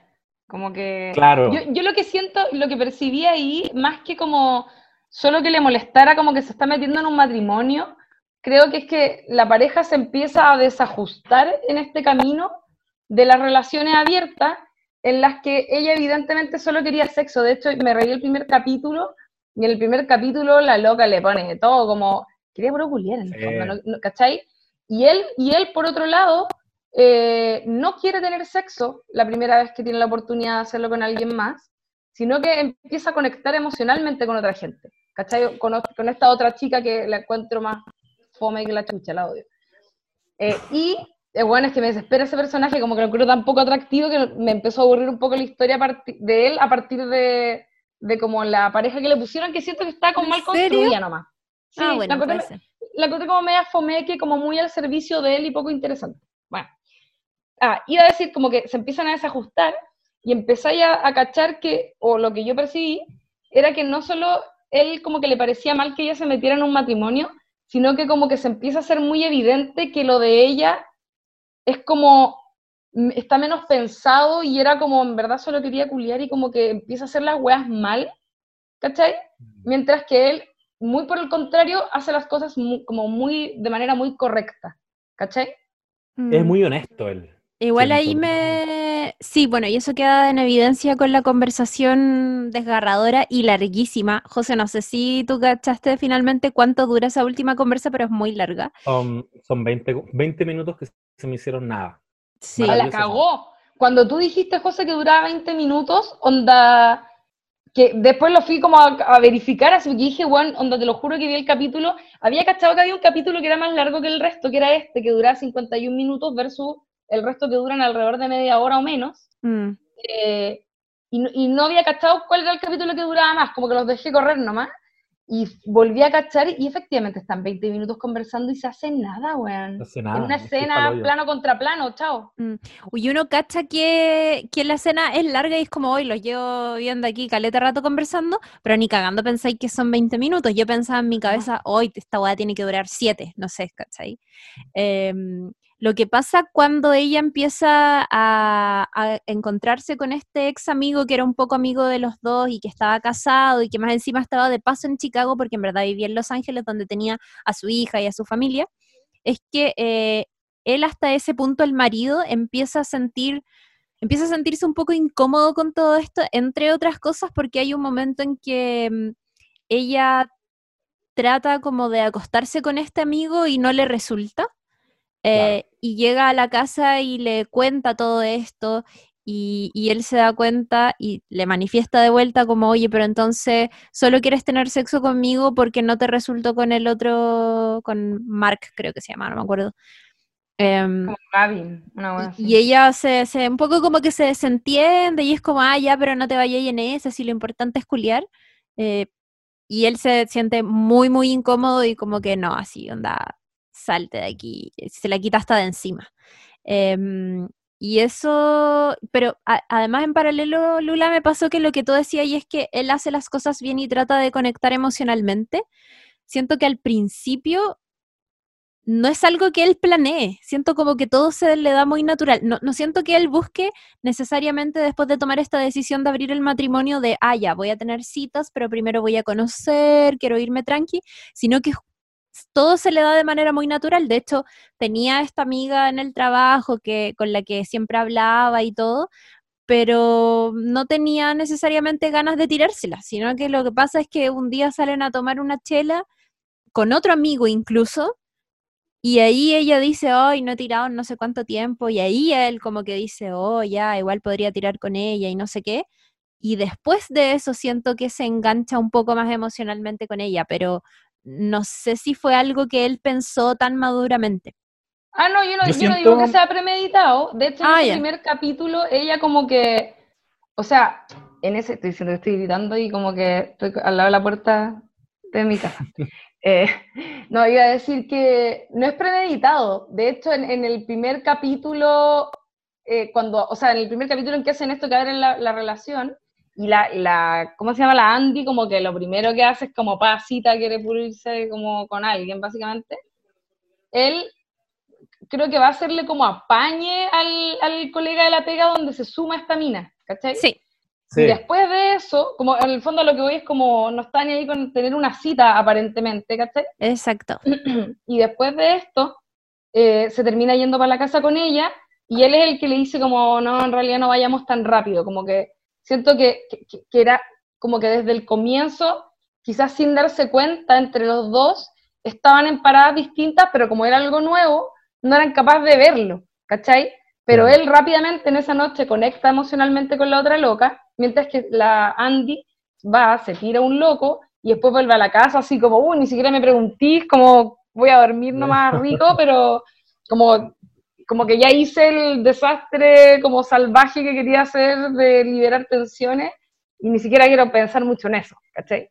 Puta, yo ah. siento que, que, que, sí, que, sorry, que, que, lo que pasa con este weón, ¿por qué sentimos que para él las weas se dan como tan fácil o, o está tan, tan bien con, con, esta nueva modalidad de la relación?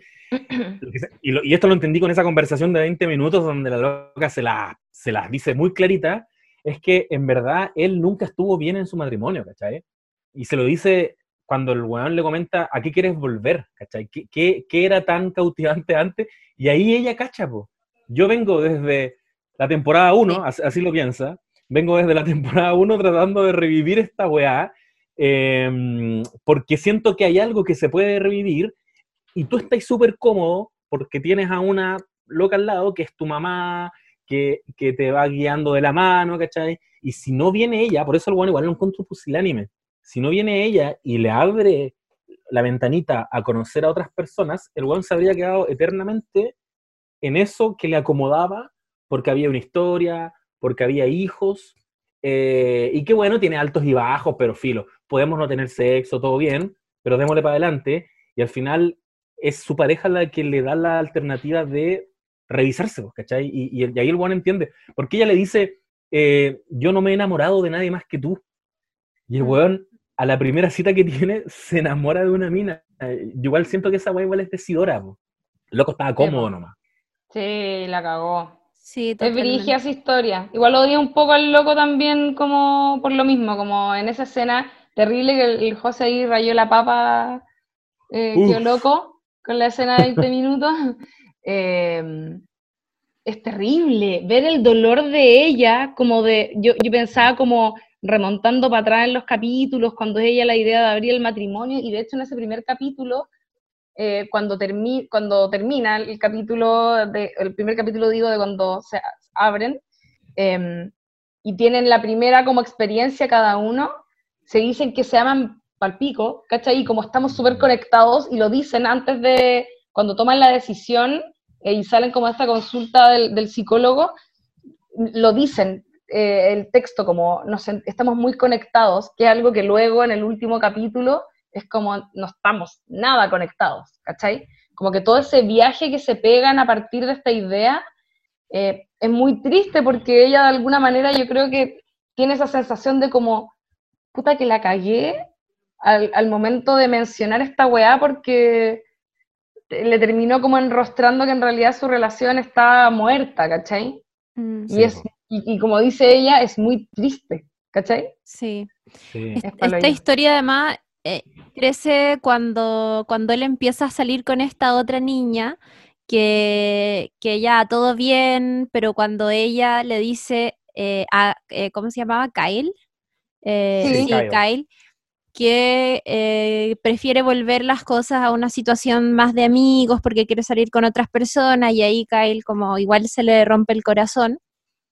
De ahí en a- me, me gustó que, que uno de ellos en el fondo tuviera vínculos amorosos con otra persona y no fuera solamente sexo, porque mm, nos obliga un poco esta historia, siento, a pensar en las personas en un esquema donde nuevamente, y esto lo hemos hablado Caleta, no hay buenos ni malos o eh, infieles con malas intenciones y amantes que son malos, que quieren destruir familias, sino que hay personas que son complejas, que son puta multidimensionales, que aman, que son seres sensibles, con puta lados muy luminosos y muy oscuros al mismo tiempo, y que aman de maneras diferentes también, pues como de- por donde naciste, por tu clase social, por cómo te criaste, por todo el background que tení.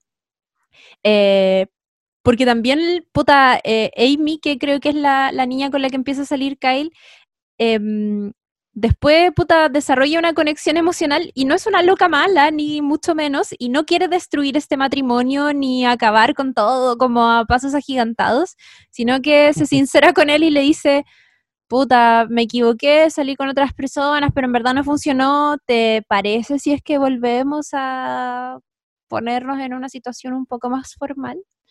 Y ahí finalmente pasa lo que, lo que termina, siento yo, cerrando esta historia, que es que Kyle efectivamente ya se comprometió con ella y no va a dar pie atrás porque su esposa justo se dio cuenta que ups, estaba obsesionada con, con, con, no me acuerdo, con el amigo.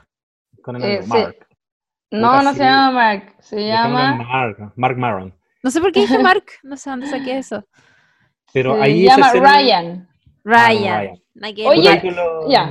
con lo que tú mencionáis, Chiri, le- le- ese es el momento en que uno, uno igual le da un poco la razón a este weón, po, porque hubo un momento en que él no tuvo nada, que fue cuando la, la amiga lo patea y la, o sea, no- nada entre comillas, que no está teniendo una relación muy la raja con su esposa y la otra mina lo pateó, mientras que su esposa está saliendo con un loco, y aún así el weón como que, puta, igual pone el hombro y dice, ya, démosle, yo soy parte de esta weá. Y después las fuerzas se dan vuelta Mm, y a él le regresa a esta persona diciéndole, puta, intentémoslo.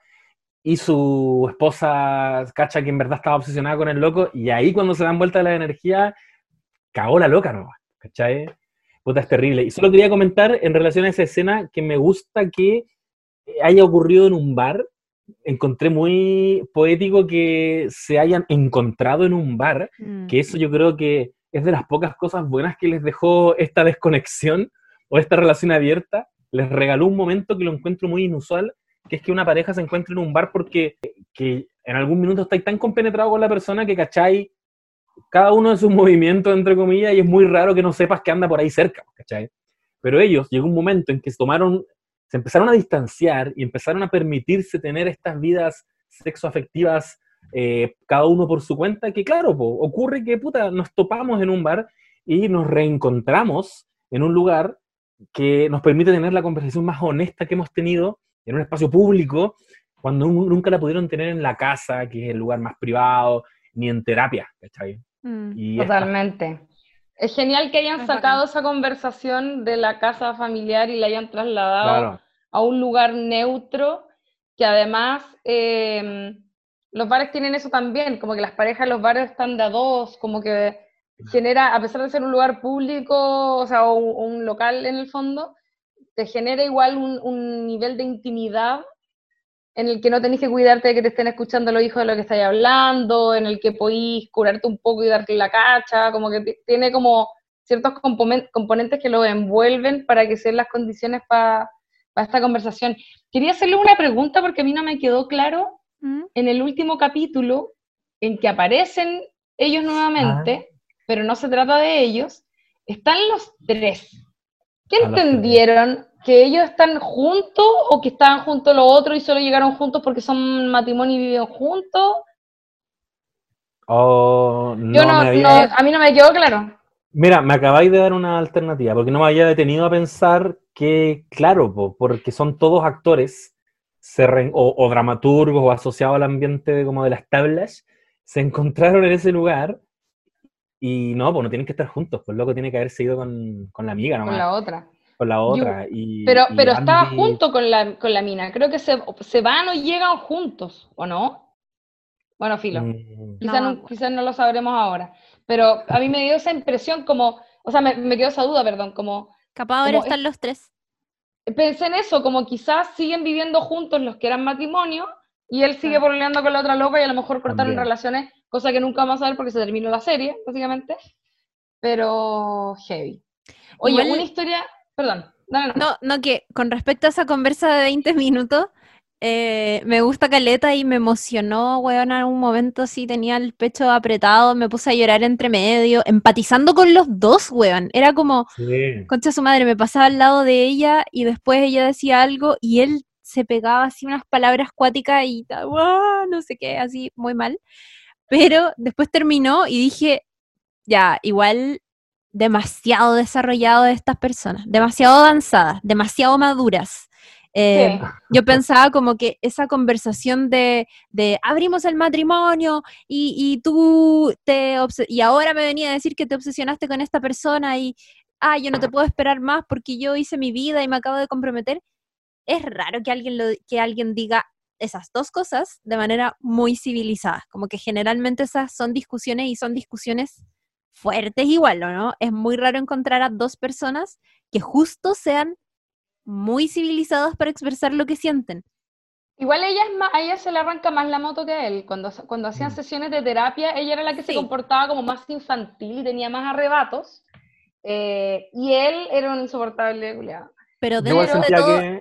en 20 minutos nunca queda la zorra, ¿cachai? Cuando normalmente las discusiones, cuando llegan a ese punto, son un poco como Scarlett Johansson y Adam Driver en la escena del onda, gritos y llantos, así Sí, po. como, ¿cachai?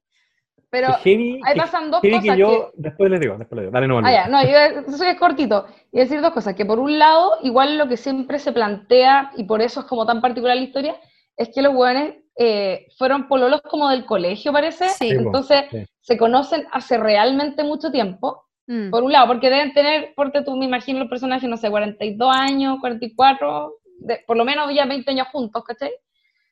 Eh, y por otro lado, eh, yo creo que el impacto para nosotros como latinoamericanos de ver parejas hablando así es como, ja, ja, ja, ja. jamás. Pero en todo caso, yo no Puta. creo que sea una cosa cultural como de Estados Unidos o de No, no, no. Europa, como que todos igual pelean.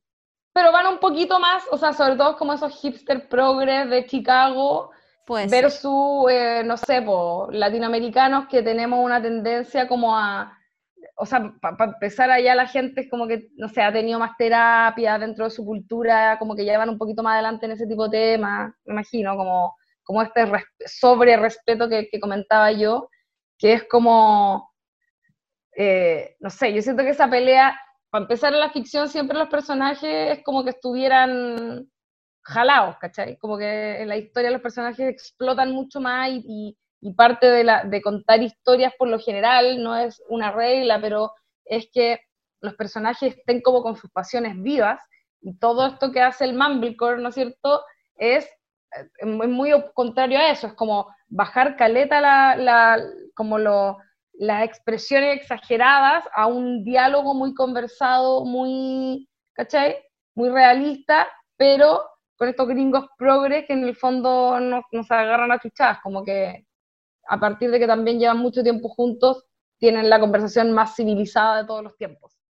Puta, por eso mismo yo creo que le compré. Tiene que ver un poco con los años que ellos llevaban juntos, que esto fue una es algo que se está erosionando de a poquito, no, mm. fue tan, tan explosivo. O sea, el hecho de que se hayan abierto a una, o sea, hayan abierto la relación, ya te habla de un nivel de altura, no sé, como un muy progres y muy resueltos. A mí ahí me empezó a hacer ruido, como que ahí yo, tenía, yo decía, como, ¿cómo, puede que, ¿cómo pueden resolverlo tan bien? Pero filo, cuando transo en eso, ya esta conversación me parece la hueá más normal del mundo y, y, más honesta, ¿cachai? Por fin se están diciendo las cosas que no se habían dicho antes, quizás por esto, porque cambiaron el espacio, porque están en un bar, eh, pero ellos sí tenían esta capacidad para mm, expresarse muy bien. Llevó en claro, es como muy flemático y tranquilo, y la mm. escucha ella era como, perfecto, te escuché, ahora por favor escúchame, y como que ahora viene mi parte. Em, pero, le, pero ella, como, dice, como dijo la Luna, igual sentí que, que, claro, era un poquito más explosiva, estaba más contenida y quería puro cachetear al weón pero no lo hace, pero no, lo hace, Pero, lo, lo mira y le dice como, weón, como, ¿qué es esto para ti? Y yo, no, mira, yo te explico, las relaciones abiertas, ya, pero ¿qué, qué querís? Dime algo, ¿cachai? Como dame algo, weón, ¿hacia dónde va esto? ¿Lo podemos reconstruir o ya cagamos? O esto ya se pudrió. Pucha, pero es que tú querías esto. Siento que, que ella sí quería un poco remecerlo a él. Pero, mm, no sé, es maravilloso diálogo. Le, la muy bueno las motivaciones de ella son, son más así, siento yo, como más de estar talá. Por eso decía como desde el comienzo, ella en el fondo lo único que quería era tener sexo porque no lo estaba teniendo y empieza como este, eh, se le ocurre esta idea que ella la decide también muy apresuradamente y claro, rápidamente se aburre porque obtiene el sexo pero se da cuenta que perdió a la pareja, ¿cachai? Es triste, es muy triste esa, esa historia. Iba a decir antes que no hemos hablado nada de los hermanos de la cerveza. Me cargan los hermanos de la cerveza. no quieren hablar de ellos. El, primer capítulo me pareció fantástico, después todo medio lata. Me cayó eh, mal el personaje. Yo, yo siento que. Me voy a callar en esta, en esta parte. ¿Sobreactuado Franco o, oh, Franco sobreactuadísimo. Terrible, insoportable. No, nada. Sobreactuado Franco y sobreactuado, quiero decir, eh, Orlando Bloom también. También, por, ¿por qué está famoso si actúa tan mal por, su, por su apariencia? Era como, wow, Tinder, wow, qué emoción. como amigo, ¿no? Y Dave Franco también. Para de mover la cabeza, Dave Franco. Y cierra los hijos, como no, hay que reírse todo el tiempo. Y baja la cabeza, mira, ay, los directores de actores. baja la cabeza, por favor. Pero mira, yo conecté con esa historia porque tengo un hermano menor. Eh, no soy nada de ser cero, pero encontré mucha verdad en la relación de los hermanos. Y, creo que eso era finalmente. Se empieza a articular una historia también de, ellas dos, que lo encontré muy lindo. Sí. Me gusta, me gusta mucho. Laboral. Sí, sí, la Me gusta eso me gusta que, se, que, en un minuto se conocen, como que tienen una conversación que no habían tenido nunca al final del capítulo 1. Sí. Que es como, hola, eh, puta, yo pensé que, nunca me acerqué mucho a ti porque pensé que, que me iba a encontrar muy perna. Puta, yo pensé que me iba a encontrar como un desastre. No, nada que ver, que bacán, y se hacen amigas. Eh, como que esa rencilla entre los hermanos da pie a que ellas se, se acerquen un poquito más. Pero, pero, pero sí, no es de mis favoritos, pero en general les compré bastante a ellos dos el, eh, la relación de hermanos con estos egos masculinos y, mucho de hablar de no quiero que él me gane en esto. Em, y al final te das cuenta de que en el capítulo final al menos había un atado eh, hacia, en ese punto había un rollo con que el papá no estaba, ¿cachai?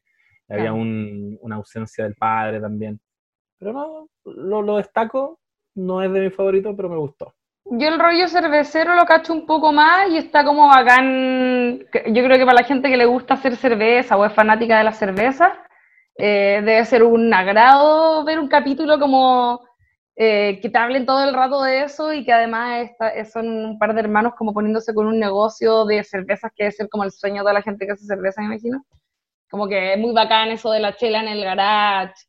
Eh, ¿Cachai? Son como esos como sueñitos yo siento que, que tiene la gente que eh, es agradable de ver. Y me gusta mucho que salga Van de Atlanta, porque la amo un poco. Me encanta ella. Ella es tan bacán. Oigan, no hemos hablado nada del capítulo de Mark Maron. Podríamos hacer como un... Bueno, ah, bueno, A mí me gustó. voy a Horseman.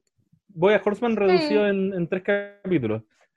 A mí me gusta porque siento que lo resume, o sea, como bien hablábamos antes, que los personajes todos tienen, oye, debería haberme sacado todo el tiempo un audífono porque grité brígido. Estudio.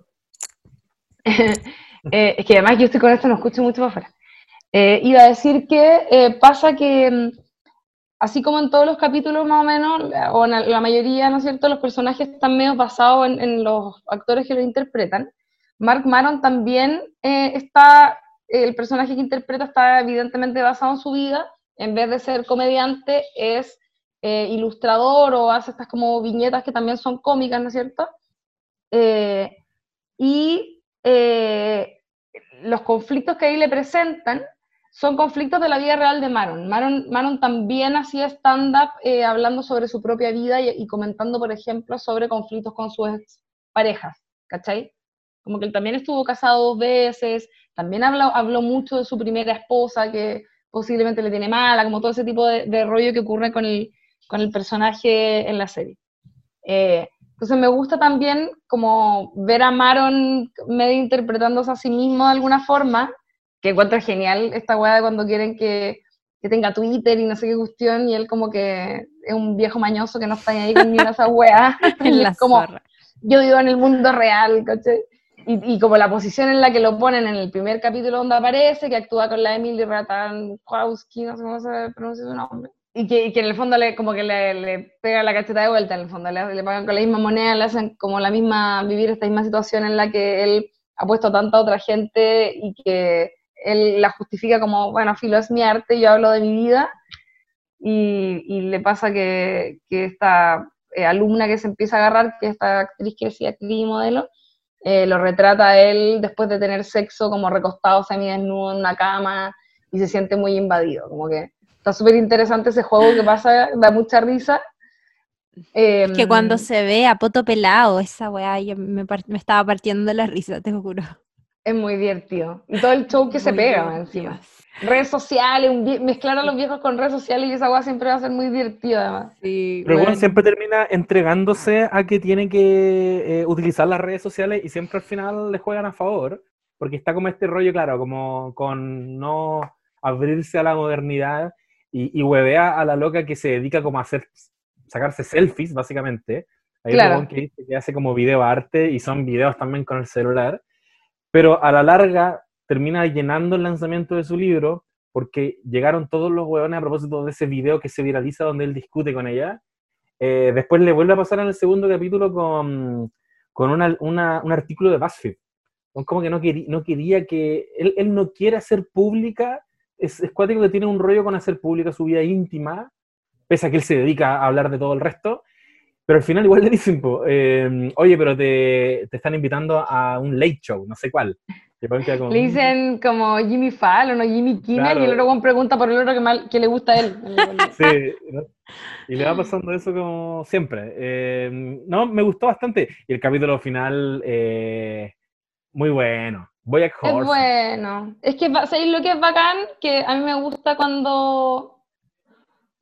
Como que me gusta que se haya emparejado un poco con la amiga, también para ver relaciones entre personas que no sean jóvenes, weón. Es que esa weá me estresa Mm. caleta, como que a los hombres nada más se les permite ser viejos, a las minas no. Y en general uno nunca ve relaciones como amorosas o sexoafectivas, ¿no es cierto? entre personas como que tienen, no sé, arriba de 50, ¿cachai?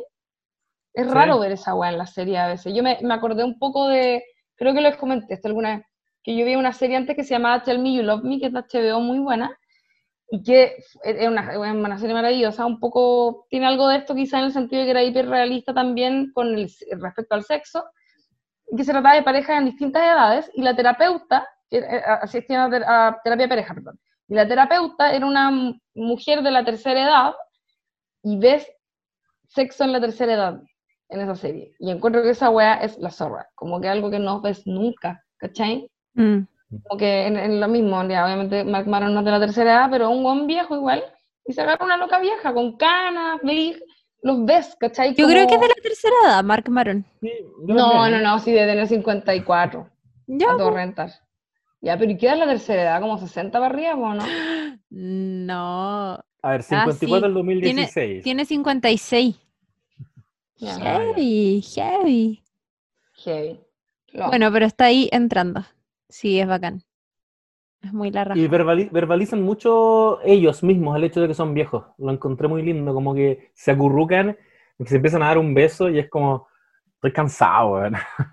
Y otra dice, sí, estamos viejos. Es como, puta, eh, relaciones invisibilizadas en, en la ficción, Sí. lo que ocurre entre los- la gente más vieja. Ni siquiera son tan viejos, pero igual. Ni No, pero No, Y es súper anormal, como que vería vería ahí una mujer más joven interpretando que tiene más edad o, o una buena demasiado estupenda a esa edad. Y esta loca Mm. es como, es la actriz de Happiness, además, que tiene esta cara muy particular, estos ojos gigantes. Em, Happiness, perdón, una, una película de, de, no sé si no la han visto. No, yo no. Es Pero buena, encuentro es- que, pero encuentro que Ella ella, es perversa. me encanta. Ella es muy bacán, ella es muy bacán. Sí. Sí, bonita esa historia, me gusta. Oye, llevamos mucho rato hablando, yo creo que deberíamos cerrar. Sí, igual creo que deberíamos cerrar y eh, recomendar nuestras redes sociales. Obviamente, arroba no sabes nada podcast en Instagram, eh, donde vamos ahí publicando harto contenido eh, relativo a las cuarentenas y el mundo del cine y también novedades y estrenos y recomendaciones y cosas. Ahora mismo está dando vuelta una plantilla para hablar de los openings más bacanes que hay en las series de televisión. Así que para que eh, participen, porque estamos haciendo una gran cadena de personas que están eligiendo sus openings favoritos. Oye, Eh, ¿tenemos además lo estamos reposteando. Sí, que es eh, nsn-podcast. Nuestra Ya. ¿Eso cuenta qué de... Ah, Twitter. Ah, Twitter sí, de No Sabes Nada. Sí, Bueno. se activa, se activa más como para las temporadas de premios. Pero por ahora igual tiramos unos memazos por ahí, los mismos que están en Instagram, para que nos sigan. Y yo no sé si podemos anunciar el, el capítulo, o sea, el- la serie que vamos a comentar. Yo creo que creo pidiendo. Anunciémosla, pero esto es un compromiso. Sí. sí. no. Ca- Anúncialo. Vamos a hacer por fin, desde eh, que hicimos el capítulo de lo mejor de la década, que venimos un poco... No, ¿sabéis que desde Atlanta, cuando empezamos ese, ese capítulo haciendo el rap de la biblioteca, que venimos coqueteando con esta serie y la posibilidad de comentarla en profundidad, un clásico de la comedia, a esta altura ya. Yo, yo aún no sé si es mi comedia favorita porque siempre me aparece el fantasma de The Office, que es una weá maravillosa, pero creo que junto con The Office es al menos mi comedia favorita. Yo sé que la Chivi también la adora. Estamos hablando de Community. Oye, gran, gran, gran ¿Dónde serie. Yo, me la- está yo no la había visto bien. Solo, solo había visto algunos capítulos y ahora, ahora que la vi de corrido eh, fue una maravilla y bueno, no voy a decir ningún spoiler, lo vamos a hablar en el próximo capítulo, pero véanla si pueden eh, para que la podamos comentar, es una gran serie. Eh, Estoy yo, yo estoy así on fire. Ya, bacán. Yo como que bueno, So me había happy. decepcionado un poco, me había decepcionado con el final. Ah, No. sí. Em, no, pero no voy a hablar nada todavía. Vamos a comentar Community tres primeras temporadas. No, mentira. Claro. La serie en general. No, Pero eh, nada de eso, para que estén ahí atentos a, Eso es. a nuestro mm, a nuestro Instagram, que es donde estamos comunicándonos básicamente todo lo que va pasando. Eso, Sí. Recuerden que encuentran Easy en Netflix, tiene tres temporadas, está disponible para que la puedan ver, pueden ir a verla y escuchar este podcast o em, eh, repetírsela después quizás de haber escuchado este capítulo. Si te gustó Así este es. episodio o cualquier otro, recomiéndalo a una amiga o amiga y, y- o amigo o lo que sea, em, porque así vamos haciendo crecer esta comunidad de No Sabes Nadites. Eso es. Esto ha sido No Sabes Nada Podcast. Yo soy Lula Almeida, Lula la del barrio en Twitter e Instagram. Yo soy José Bustamante, urgente difundir en Twitter, buena pic en Instagram. Y yo soy Chirimoy Alegre, E en Twitter y Chirimoy Alegre con una E en Instagram. Adiós. Nos vemos. Les quiero. Adiós. Adiós. Voy a parar de grabar. Yo igual.